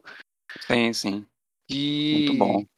Que o, o que, que eles fazem? O início do filme é muito, é muito duro. É, é, é, é a vestimenta que eles põem é que a, a, a menina a menina Elsa ela, ela ganha um poder, né? Ela tem um poder de, de coisa, mas é, é sobre o afastamento das pessoas, é sobre né, o mal que existe. Então eles botam ali uma coisa de, mágica para para mostrar outra coisa. É, é, uma história de duas irmãs que passam a vida separadas, né? Que elas, se amam, mas não podem se ver. É muito, é muito horrível isso. Muito traumático. É, a menina Ana ela é uma pessoa traumatizada, né? Traumatizada, mas é, a história ela, ela traz as, ela, ela escreve de uma forma que a gente não, não perceba tanto isso. Depois que a gente vai analisando. Uhum. E assim Uhum. são os contos de fábulas, né? Uhum. Mamãe precisa me dar Tomás de qualquer jeito. Assim? Mas para fazer o quê? Conaus disse que tem uns caras que estão vendendo fitas cassetes na Avenida Gandhi. E as suas fitas dos bidis? Mas, mamãe, os bidis não são de nada.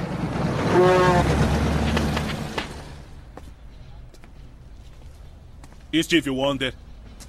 Julio Iglesias. Pink Floyd. Michael Jackson. Batom. esmalte, baralho. Iron Maiden. Quanto custa? Cenzinho. 50. 60. 50. 60. 50. 50. Você, mas que roupa é essa? O que são esses sapatos punk? Que sapatos de punk? Isso aqui. Mas. Mas são tênis. Você é um dos punks. É porque eu jogo basquete no clube da minha escola, é só isso. E esse casaquinho é pra jogar basquete também? Isso, o que é? Michael Jackson. Este é o símbolo da decadência ocidental. De jeito nenhum, senhora. É que. É que. É, é Malcolm X. Tá zombando de mim, é Michael Jackson? Abaixa o véu, sua descarada. Já chega, você vem com a gente pro comitê. Ah, desculpe, senhora, eu não vou fazer de novo. Senhora, a minha mãe morreu. E a minha malvada madrasta cuida de mim. E se eu não voltar pra casa antes, ela vai acabar comigo. Ela vai me matar, vai me queimar com o ferro de passar a roupa. Obrigará meu pai a me colocar no orfanato. Piedade, senhora, piedade. Tenha piedade, senhora, piedade. Ai. I'm the master of the monsters.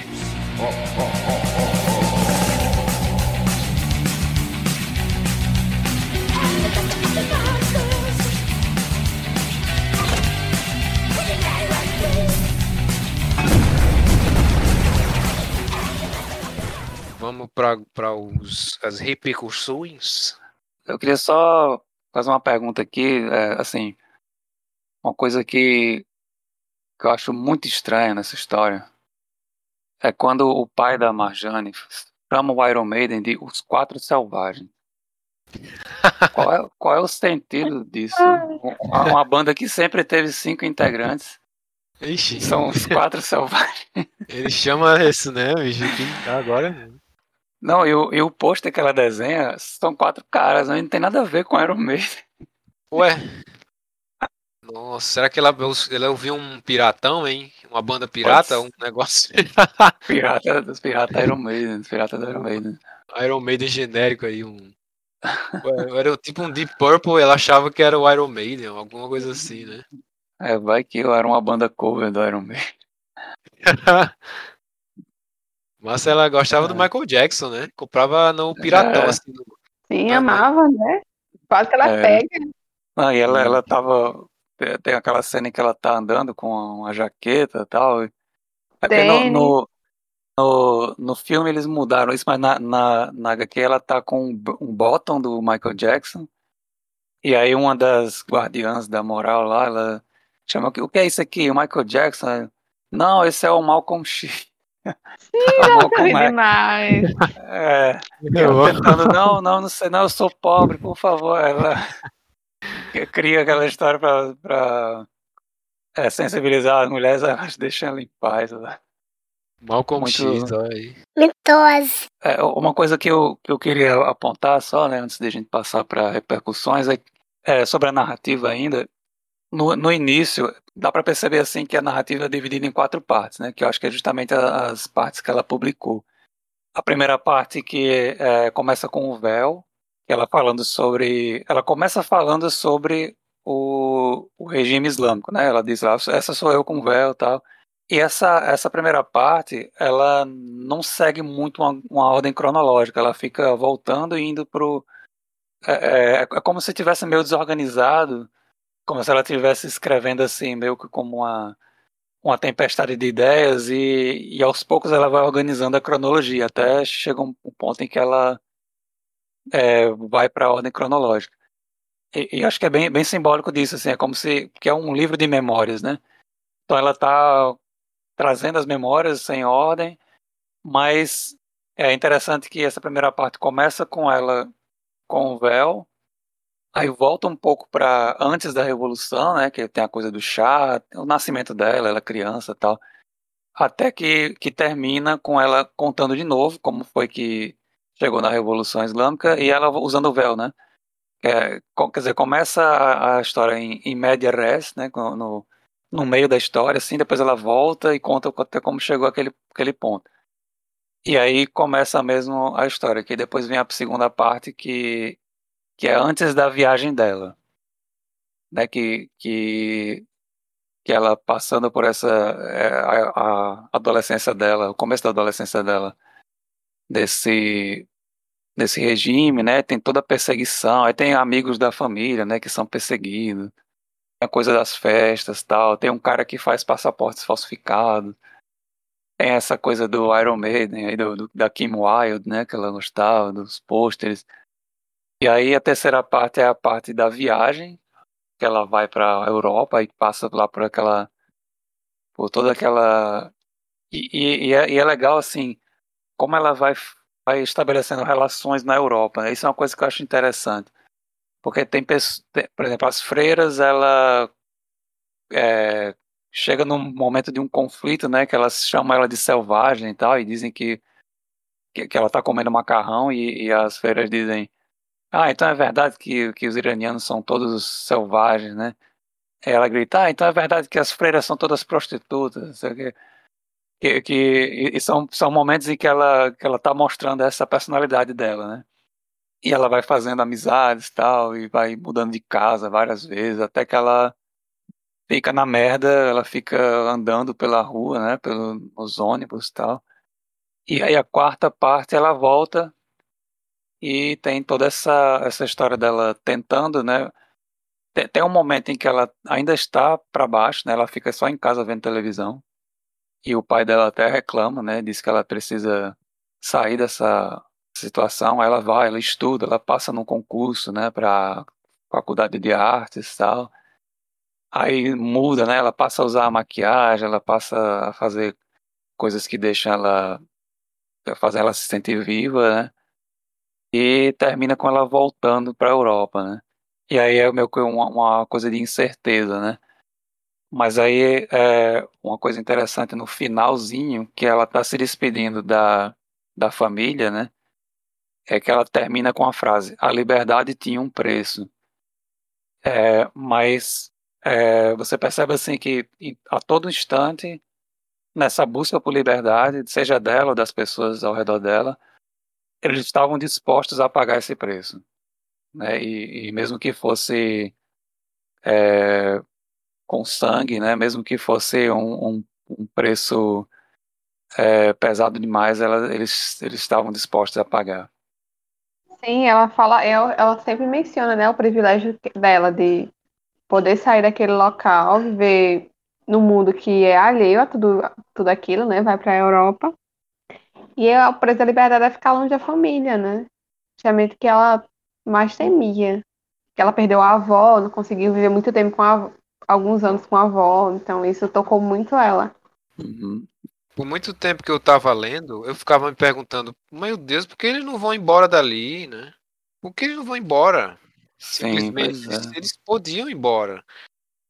Sabe? Eu fiquei, eu fiquei, ah, isso não é explicado no livro. Mas é a fam... os pais não vão. Ele, a, a mãe e o pai às vezes até viajam para a Turquia, né? Vão para lugar perto, mas voltam. Eu Acho que Uhum. Eles não passam na cabeça que a, a revolução ia chegar naquele ponto, cara. E é isso que, eu, que me, É. me faz preocupar tanto com o Brasil, sabe? A gente vai vendo dia após dia a situação eh, se apertando e se modificando até que a gente vai chegar num, num dia e vai dizer, meu Deus, por que eu não fui embora? Sabe? Porque É. essas pessoas ficaram aí, Né? aceit- Ai. aceitaram isso. Ou então porque eles né, não, não, não lutaram, sabe? Porque as coisas vão, vão acontecendo, né? E só ela foi embora, só ela pôde ir. E os pais Uhum. ficaram, talvez porque por amor à terra, à casa, essas coisas, apego, né? É, eu acho, eu acho que sim, ele menciona isso, né? Ah, não são mais jovens como ela, então a vida toda num país bem complicado, né? Emprego lá fora, né? Tem uma, eles passam É. por uma certa crise também, mesmo eles sendo engenheiros. Então acho que é tudo isso junto fazem com que eles fiquem, eles fiquem ali. E também o sentimento revolucionário, né? Que eles acabam, eles têm durante o livro. Sim. Talvez ela, a menina se, se garanta lá na Europa porque os pais mandam dinheiro, né? E se os pais forem, acabou, né? Vai, vai, o que é que vai ser dele- são dela, né? estrangeiros, né? Mesmo estrangeiros com qualificações, mas não deixam de ser estrangeiros. Pois é. É. Acho que tem até uma parte em que o pai diz que não, não quer ir para a Europa para se tornar, sei lá, taxista, né? É, isso, isso mesmo. É, exatamente. ó, e a, a mãe faxineira, sei lá, então preferem ficar ali. Viveram sempre ali, né? Ela é mais jovem, é mais, mais jovem e pode é, fazer a vida dela assim, de maneira mais livre. né? Bom, então, se a gente não tem mais nada para falar sobre a obra em si, a gente pode falar- passar para as repercussões.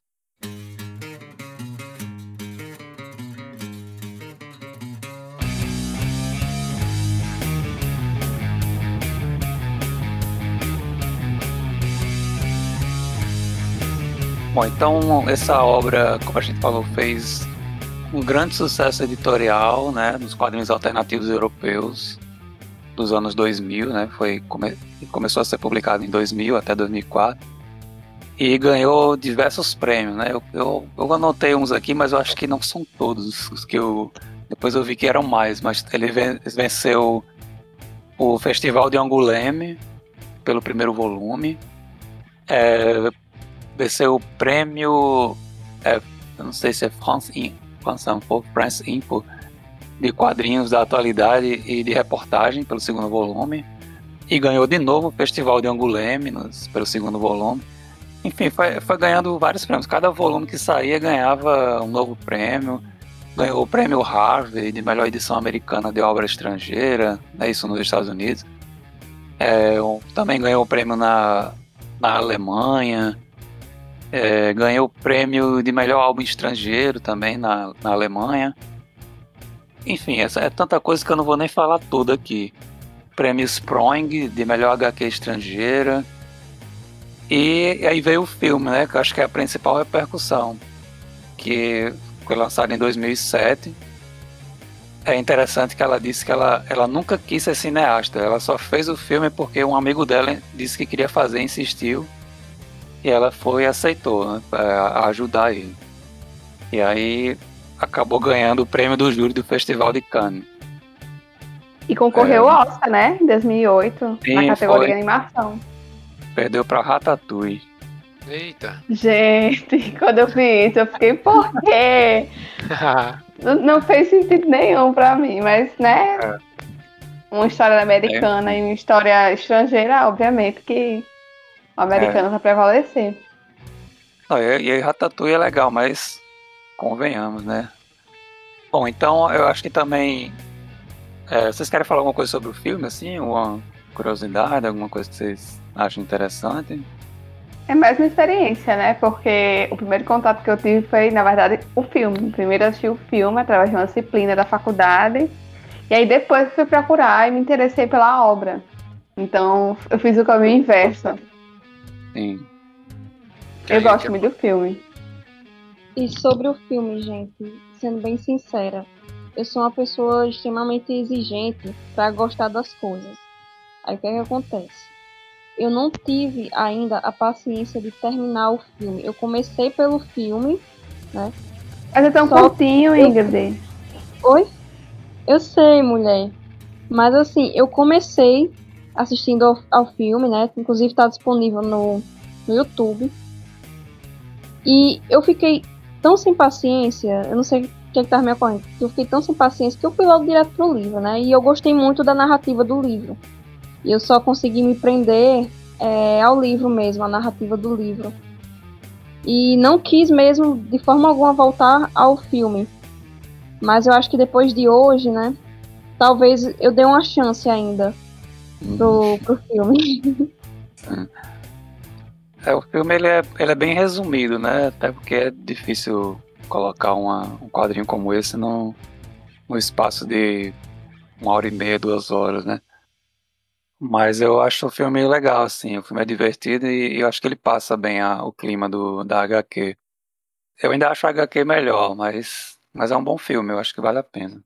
Sim, sim. E eu não sei se vocês sentiram isso, não sei se foi loucura da minha cabeça, mas quando eu tava vendo o filme, eu tive a sensação de que era necessário saber primeiro do livro. Vocês tiveram essa impressão? Saber primeiro, ter primeiro um contato com o livro? Eu não, Ingrid, porque eu não sabia nem do livro quando eu comecei a assistir.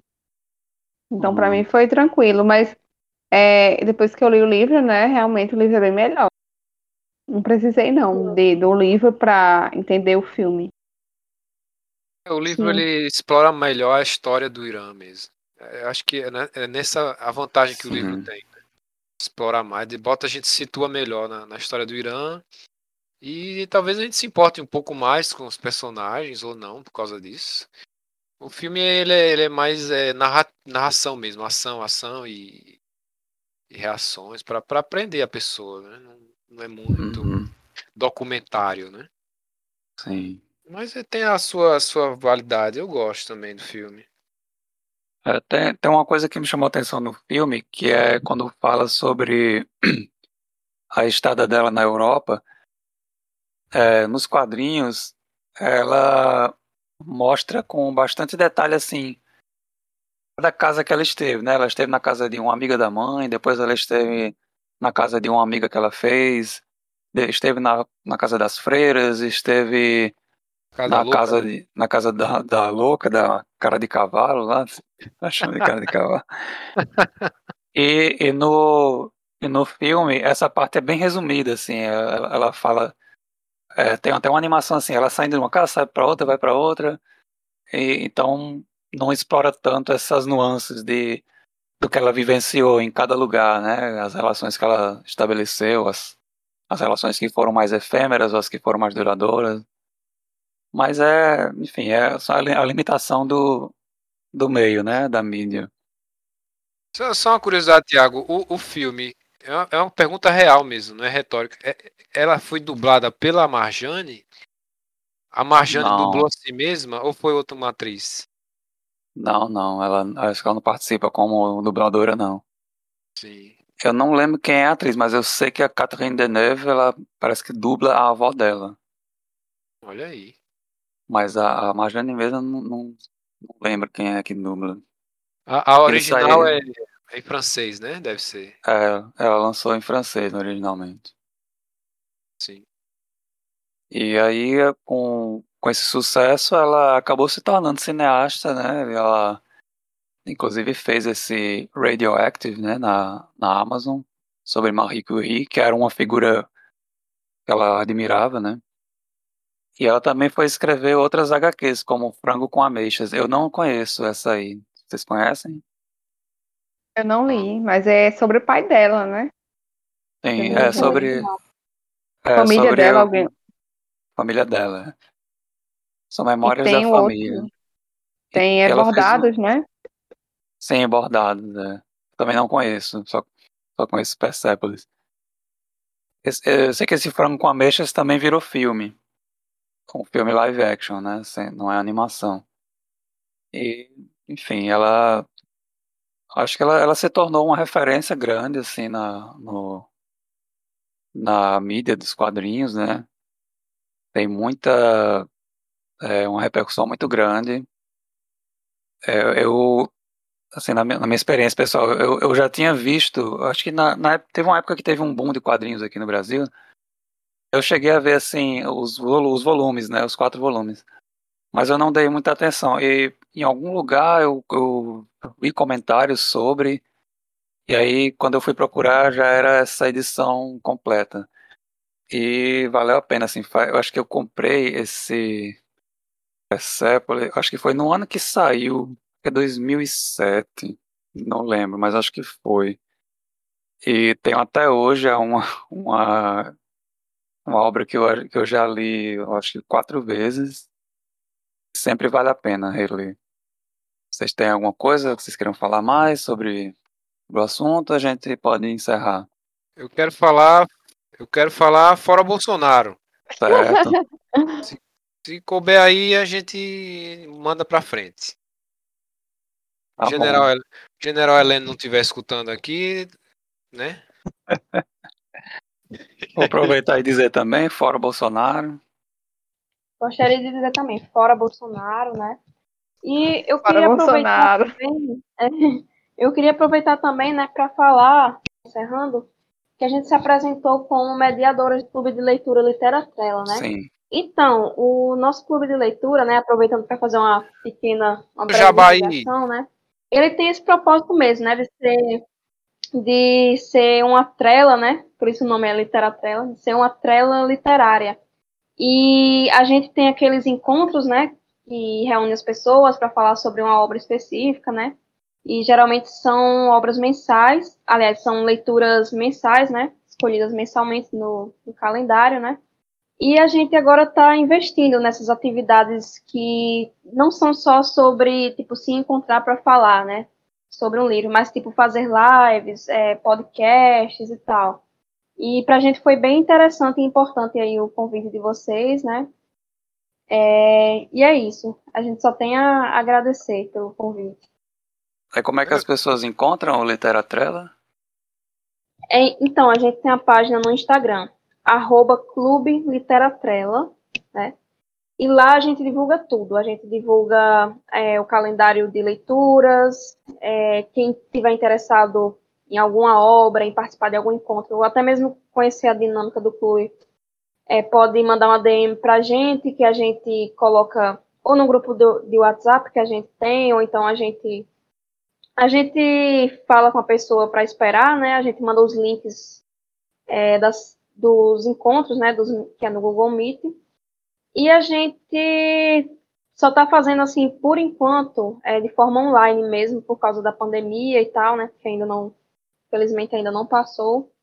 Mas a gente vai fazer é, de forma presencial, né? Aqui em Natal, né? Somos um, um clube de leitura de de Natal e vamos retornar fazendo isso, né? A gente, inclusive, era, na verdade, a gente tinha, começou com Literatopia, né? Só que a gente, que é o, o nome do clube inicial da gente, só que a gente fez uma mudança e a gente fazia os encontros presenciais, a gente fazia em parques, a gente fazia é, nos shoppings e tal, né? mas a gente pretende voltar para os encontros presenciais. Então, quem for de Natal, é, ou quem mora nos arredores de Natal, né, Parnamirim, quem mora no Rio Grande do Norte, é, até mesmo quem está de passagem por Natal, é, pode ficar à vontade para aparecer, né, e acompanhar a gente. E por enquanto a gente ainda está é, nesse esquema online, né, no, no Google Meet, né? Inclusive, vamos fazer, enquanto Literatrela, enquanto esse nome, vamos fazer agora, nesse mês, o primeiro encontro é, em conjunto com outro clube de leitura, né? Que é o Leia Mulheres, né? Que é Leia Mulheres de Caicó, que é de uma rede, de uma rede de. Uma rede, como é que eu posso dizer? É um clube de leitura, né? Que surgiu de uma hashtag, é, que é a própria hashtag Leia Mulheres, né? Que surgiu na Inglaterra, que foi, virou uma hashtag no Twitter, e, e a galera resolveu fazer é, o clube, clube de leitura, né, voltados para a leitura de autoras mulheres, né. E a gente vai fazer com Leia Mulheres de Caicó agora, né. Legal. E é aberto para todo mundo é, participar. A gente vai estar tá lendo agora, né, Autobiografia Precoce da Pagu, né, da Patrícia Galvão, que foi uma pessoa bem Sim. importante né, para a literatura, que é da terceira, que é, que é da, do que é considerado terceira geração do modernismo no Brasil. E vai ser bem legal.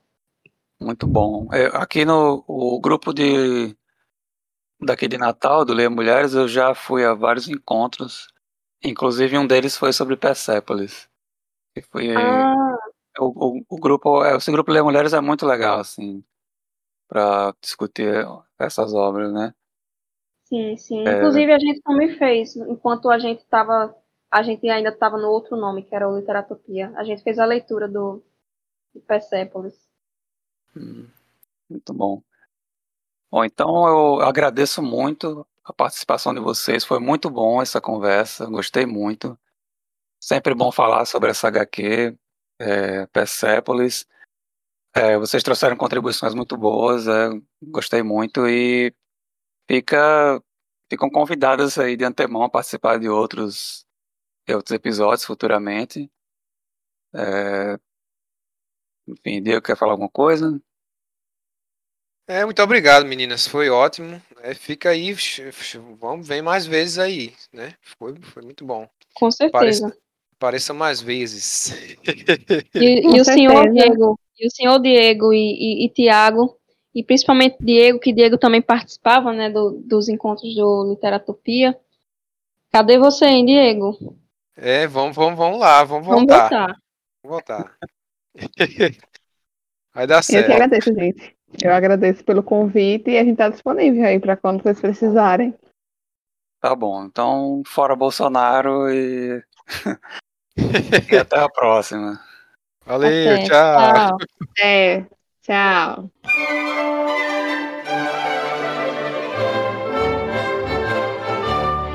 Vamos para as mitoses dos ouvintes.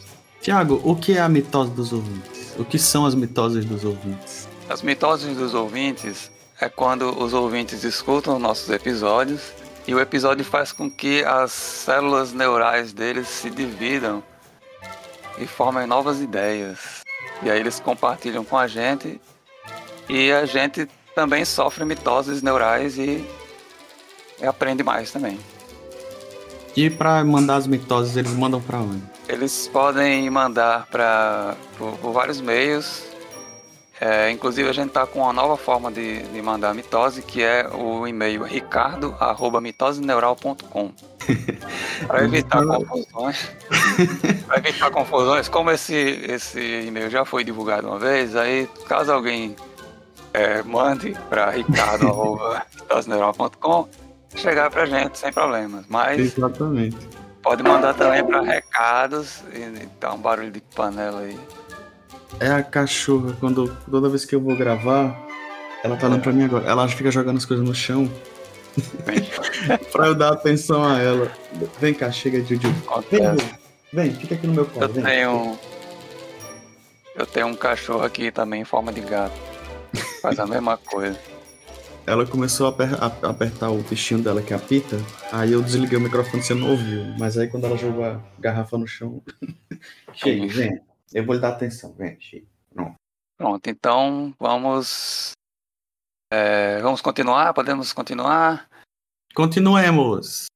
Então tem recados também, recados.mitosneural.com e também podem ser enviados comentários pelo blog mitoseneural.com.br. Eu, eu falei os e-mails errados, né? Esqueci de botar o BR.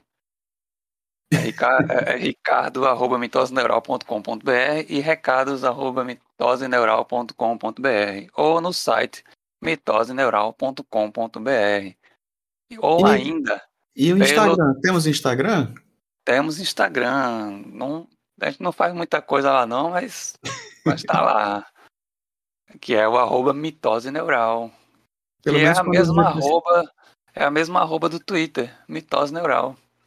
Que aí, pelo menos pra pessoa saber quando o episódio saiu, né? Já funciona. Já funciona. É só clicar no sininho. É YouTube, não. Ah, é. Tá certo. Mas se quiser clicar no sininho, pode clicar. Se achar, né? Então, vamos para a primeira? Primeira mitose. Tá, deixa eu explicar primeiro que esse, essa mitose, essa primeira mitose, ela foi enviada por um amigo do meu pai que lê o teia neuronial e escuta o mitose. E ele é muito fã da gente. Hum. E aí ele mandou essa, essa mensagem pro meu pai, na verdade. Aí meu pai me encaminhou para mim. Então acho que ele nem, nem faz ideia que a gente tá lendo esse comentário. Mas se ele ouvir o episódio, ele vai saber, né? É. Então vamos lá. Eduardo de Souza. Podcast longo. É verdade. Mas me interessou porque vi esse filme umas três vezes. A última vez recente escrevi um texto sobre o mesmo. Eu não li esse livro, Hora da Estrela, da Clarice. Li outros. O Tiago, como sempre, escreve ou fala verdadeiros tratados sobre os assuntos que aborda. Isso também é verdade. Meus textos são exatamente o oposto em matéria de tamanho ao que ele escreve. Fazendo a brincadeira analógica, ele escreve mil linhas e eu escrevo meia dúzia, até porque o blog para onde escrevo pede texto curto. E é legal saber É. que a gente, né, que a gente tem um público assim tão, tão variado, né? Eu suponho que sendo amigo do, do, do seu pai é outra geração, né? É, ele- meu pai já tem mais de 60, ele deve ser na mesma idade. E eles são amigos é, de quando meu pai morava em Caicó, eles se Hum. conheciam. Só que Eduardo ele mora no Acre atualmente. Caramba, eles- longe. eles- Eles, mas eles continuam se comunicam pela, pela internet, né, pelo WhatsApp.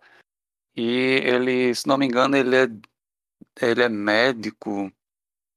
Ou ele é médico ou é dentista. Se bem que dentista é médico, né? Sei lá, não vamos, melhor não entrar nessa treta. Mas é, ele escreve para um site da associação lá do qual ele faz parte, que é, na verdade é o, é o blog da, da associação. Sim. E, e aí ele, eles sempre pedem para ele escrever uma pequena resenha de algum filme, que ele adora, ele é cinéfilo, ele é, tem um, um, um repertório vasto assim de, de filmes que ele, que ele gosta de assistir, né? Como ele botou aqui, ele viu esse da Hora da Estrela, ele viu três vezes, né? Então ele realmente gosta muito de cinema. E é bom Uhum. saber mesmo que tem, né, essa geração escutando a gente e com público É. bem variado, né? Lá no Acre, escutando a gente. E é é de longe, né? E assim, é uma coisa interessante que você estava falando, comentando agora. Eu acho que você confundiu essa coisa de médico e dentista, porque no Brasil é diferente mesmo. Médico não é, não é dentista, dentista não é médico. Mas se eu não me engano, se alguém estiver ouvindo pode me corrigir. ah, lá nos Estados Unidos, o, todo dentista é médico. É uma especialidade da medicina, se eu não me engano. Aqui no Brasil é separado, mas lá você, todo mundo faz medicina e aí quem quer ser dentista faz especiali- especialização, né? Sim. Eu conferi, conferi aqui, é dentista mesmo ele. É. É da Sociedade Brasileira de Dentistas. Sociedade Brasileira de Dentistas Escritores. Era legal. Vixe, existe uma Sociedade Brasileira de Dentistas e Escritores? Uhum. Caramba, que coisa específica. Bacana. Bacana. Segunda mitose. Vai, A, segun- a segunda mitose é do nosso querido Henrique Barreto. O quinto Tá sempre, é, tá sempre, sempre comentando, né? Gostamos muito das, dos comentários do Henrique. Ele comentou no blog e disse: Saudações, querido. Aí botou um X, eu não sei como ler isso. Saudações. É, ele podia ter botado um E, que ficaria mais fácil de ler. É, saudações, queridos. Bom estar aqui outra vez. Quando vi que vocês iam falar sobre esse livro, fui pesquisar, pois, apesar de conhecer o título, nunca o li. Está falando aqui da Hora da Estrela, né? Não Uhum. sabia do que se tratava a história. Gente, fiquei triste com as resenhas e sinopses que li. A história de Macabeia é triste demais, não acham? Acho. Eu lembrei muito o Policarpo Quaresma, personagem de da obra de Lima Barreto. É um personagem bem trágico também, né? É, O nome do livro é O Triste Fim de Policarpo Quaresma, né? É. É um. E, e- e é mais engraçado que no caso do Lima Barreto é um livro que é engraçado e trágico ao mesmo tempo. Tragicômico. Tragicômico. É, ele diz aqui: Não sei se vocês veem algo comum, mas eu vejo um idealismo que não se realizou, não se realizou e acabou de forma trágica. É, tem uma. Dá para traçar um paralelo, né? Uhum. Os dois, os dois o- no caso do Policarpo Quaresma, ele era um idealista ufanista, né? Ele queria, ele sonhava com um Brasil, é, como é que eu posso falar? Você leu o livro? Não, livro? eu não li não. Ele, ele era assim, ele era um ufanista, né? Um nacionalista. Ele, ele tinha até a ideia, ele dizia que no Brasil não, não se deveria falar português, deveria falar tupi, guarani, coisa assim. Que o O Brasil deveria personagem, ser né? o personagem. Sim, sim. É. E ele acaba sendo é, soterrado por um, um formigueiro. Umas formigas sobem em cima dele, ele desmaia. Tu tá contando o final do livro, né? Não, isso aí eu acho, eu nem lembro se isso acontece no final ou no meio. Isso aí, Ah, na sim. verdade, É a sinopse. é, é porque depois ele, ele vai pro hospital e tem, e tem uma história. Agora eu não Ah, lembro mais como é que termina a história. Mas é mais ou menos isso, é um idealismo, né? No caso da Macabeia, ela sonhava com uma vida boa para ela, né? Era uma coisa mais pé no chão, assim. Mas assim, pelo que você está dizendo, ah, eu lembrei de uma coisa que eu acho que pode ser interessante. A gente costuma confundir o personagem principal, né, como, como se ele tivesse as mesmas ideias do autor do livro, né? Você falou que o Policarpo Quaresma é, tem essa coisa ufanista e tal. Isso não quer dizer Sim. necessariamente que o autor do livro pense desse jeito, né? Ele fez, botou Uhum. tudo no eu lírico dele, né? É. Eu não sei exatamente, não, não, não li pouco sobre Lima Barreto. Eu só li esse livro e um, um diário do hospício que ele escreveu quando ele ficou internado. Ele fez um Mas diário não- quando estava internado? Legal. Interessante. Mas, é, pronto, enfim, né, a gente vai estar falando aqui sobre Macabeia e Clarice Lispector. Mas é uma mitose, cara. É, Você É. acabou de fazer uma mitose aí. É, é legal. Aí vamos lá. É, tem esse paralelo, né? Eu vejo tem, tem um certo paralelo. No caso de Macabeia, um idealismo mais curto que o protagonista de Lima Barreto, que tentou por toda a vida manifestar seu brasileirismo e teve, como o título indica, um triste fim. Vi que há um filme no YouTube. Vou assistir, mas não sei se lerei a obra. Observação: Macabeia gastava seu, seu salário com cinema e Coca-Cola. Gente, que sonho de vida se considerar a ignorância uma benção, não acham? Abração. É verdade, ele, ela, ela tinha prazer nessas coisas, né, simples da existência dela, né? É.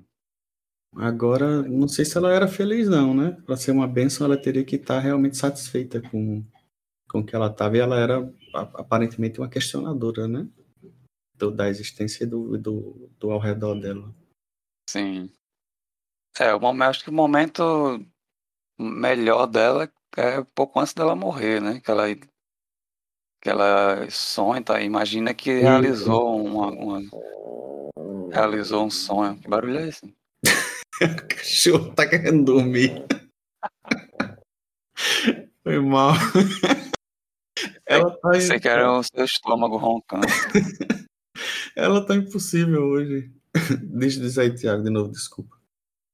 É, sei lá, sim, ela, ela, eu acho que ela que é esse momento que ela tá morrendo e e meio que imagina ou sonha, né, que tá realizando o que ela o que ela queria, mas aí ela é, morre, enfim, um momento de apoteose, uma coisa meio catártica assim, É, é que se, que se esgota naquele momento, mas triste. Eu, é, eu não sei se ela foi feliz em nenhum momento, né? Ela tinha pequenas alegrias, né? É. Mas essa coisa da felicidade é um negócio muito. é muito, muito difícil de falar sobre, né? Porque Uhum. se, se, se a pessoa estiver constantemente perseguindo a felicidade, a pessoa também está em uma agonia terrível, né? É. Não aceitando a, a cada parte da existência. Uhum. Então não dá para saber se, se, se Macabeia estava sendo. Se a ignorância para ela estava sendo uma coisa tranquila, né? Sim. É, é difícil. Aí teria que. A gente teria que fazer outro episódio só para discutir. Acho que tem na Bíblia uma coisa assim. Eu sou ateu, mas eu Hum. sei que tem na Bíblia um- alguma passagem dizendo que. E aí, se alguém, quem está ouvindo a gente, deve, alguém deve saber, né? Uhum. Que é, pessoas que com muita sabedoria têm menos possibilidade de serem felizes. Mas, não, mas tem- é escrito com todo aquele, né, aquele linguagem rebuscado que tem na Bíblia, mas. Uhum. Que é o É, cara da isso Matrix aí- mesmo disse, né? O cara da Matrix É. lá disse: a ignorância é uma bênção. É. Quanto mais você Isso- sabe, mais triste é.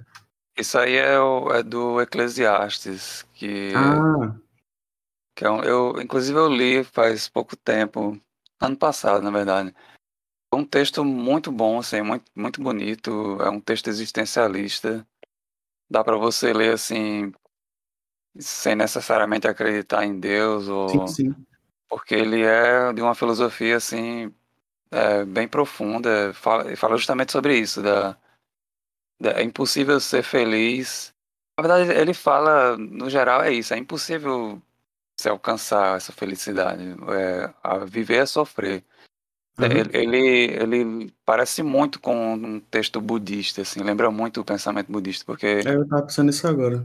fala da dessa é, porque a gente tem uma frase que ficou muito conhecida em português como a vaidade das vaidades, tudo é vaidade, que é desse texto.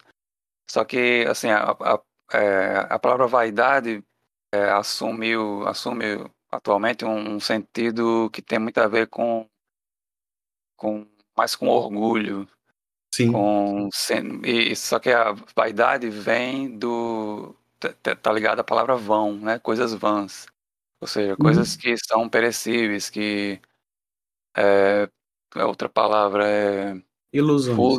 ilusões, mas fúteis, coisas fut, futilidade.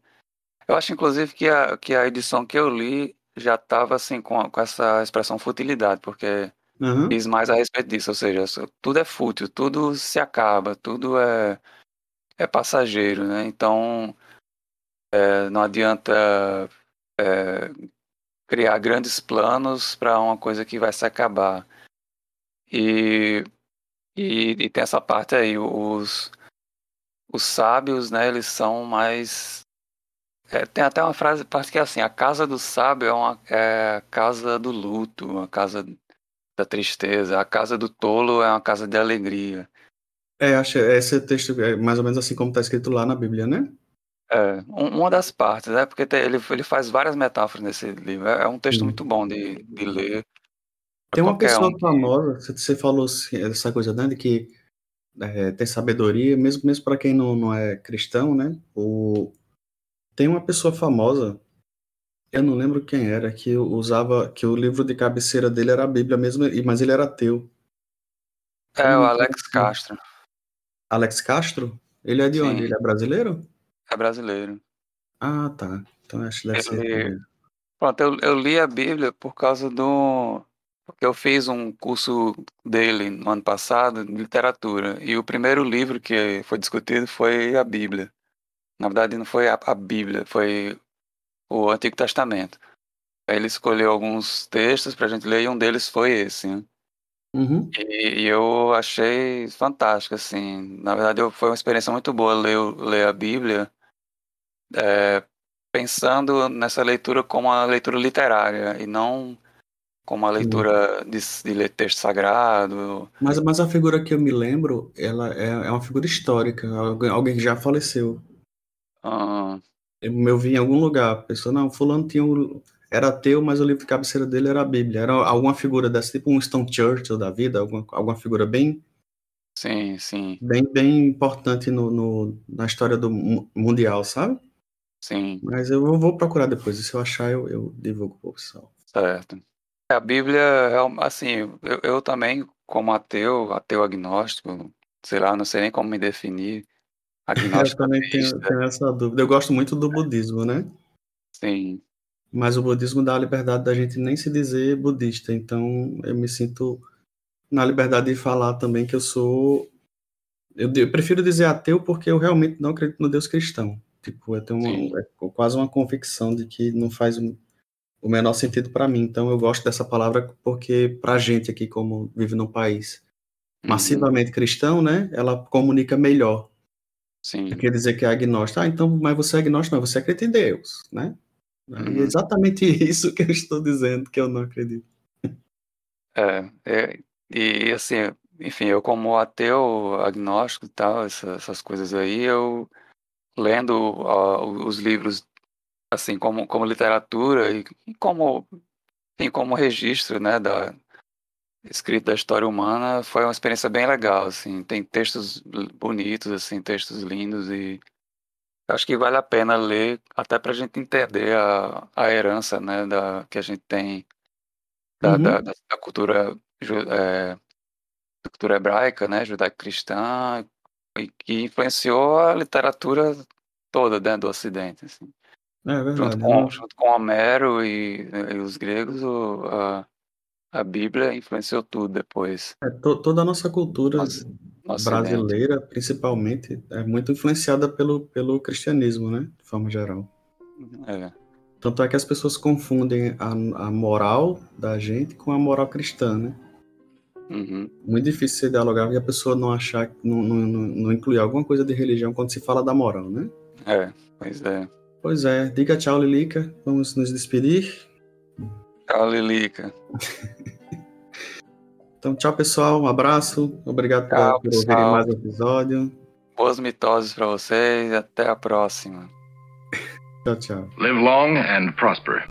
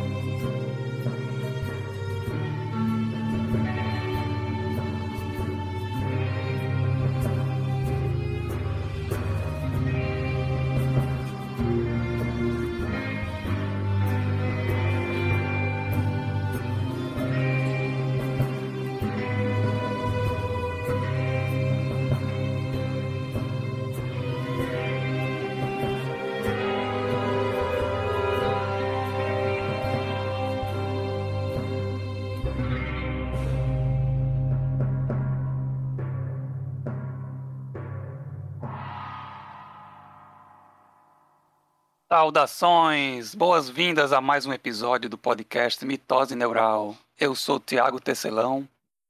Eu sou Diego Oli. Eu sou Ingrid hoje- Oliveira. É, não, eu ia chamar. Peraí. Ah, foi mal. E aí, gente? Quando é a e primeira grava, vez. encerra e grava de novo? Hein? Não, não precisa não, que a gente corta isso. E hoje estamos com duas convidadas. Se apresentem, por favor. Olá, boa noite. É, aqui quem tá falando é Ingrid. Eu sou uma das mediadoras do Clube Literatrela. É uma honra. Ai, gente, peraí, só. Gente, corta esse negócio aí. Thalita, se apresenta. pra- Gente, não, vamos começar de Você novo, quer gente. primeiro? Eu falo. É, Você quer que comece de novo? Que a gente corta. começa de novo, gente, que eu, eu fico nervosa. Ah, Eu primeiro, Tá bom. primeiro É a primeira vez Ingrid. num podcast. Você vai primeiro, viu, Thalita? Pós-crédito. É porque Nem- Thalita tem, tem mais experiência com podcast, que ela tem Ah, um, tá. inclusive. Não é Sim, meu, legal. né? Não é meu. mas se participa, Os ninguém É. tá pós-créditos. vendo. Ser bom, os pós-créditos. Tem ninguém vendo, não precisa ficar com vergonha. Então vamos lá, começar de novo. Beleza.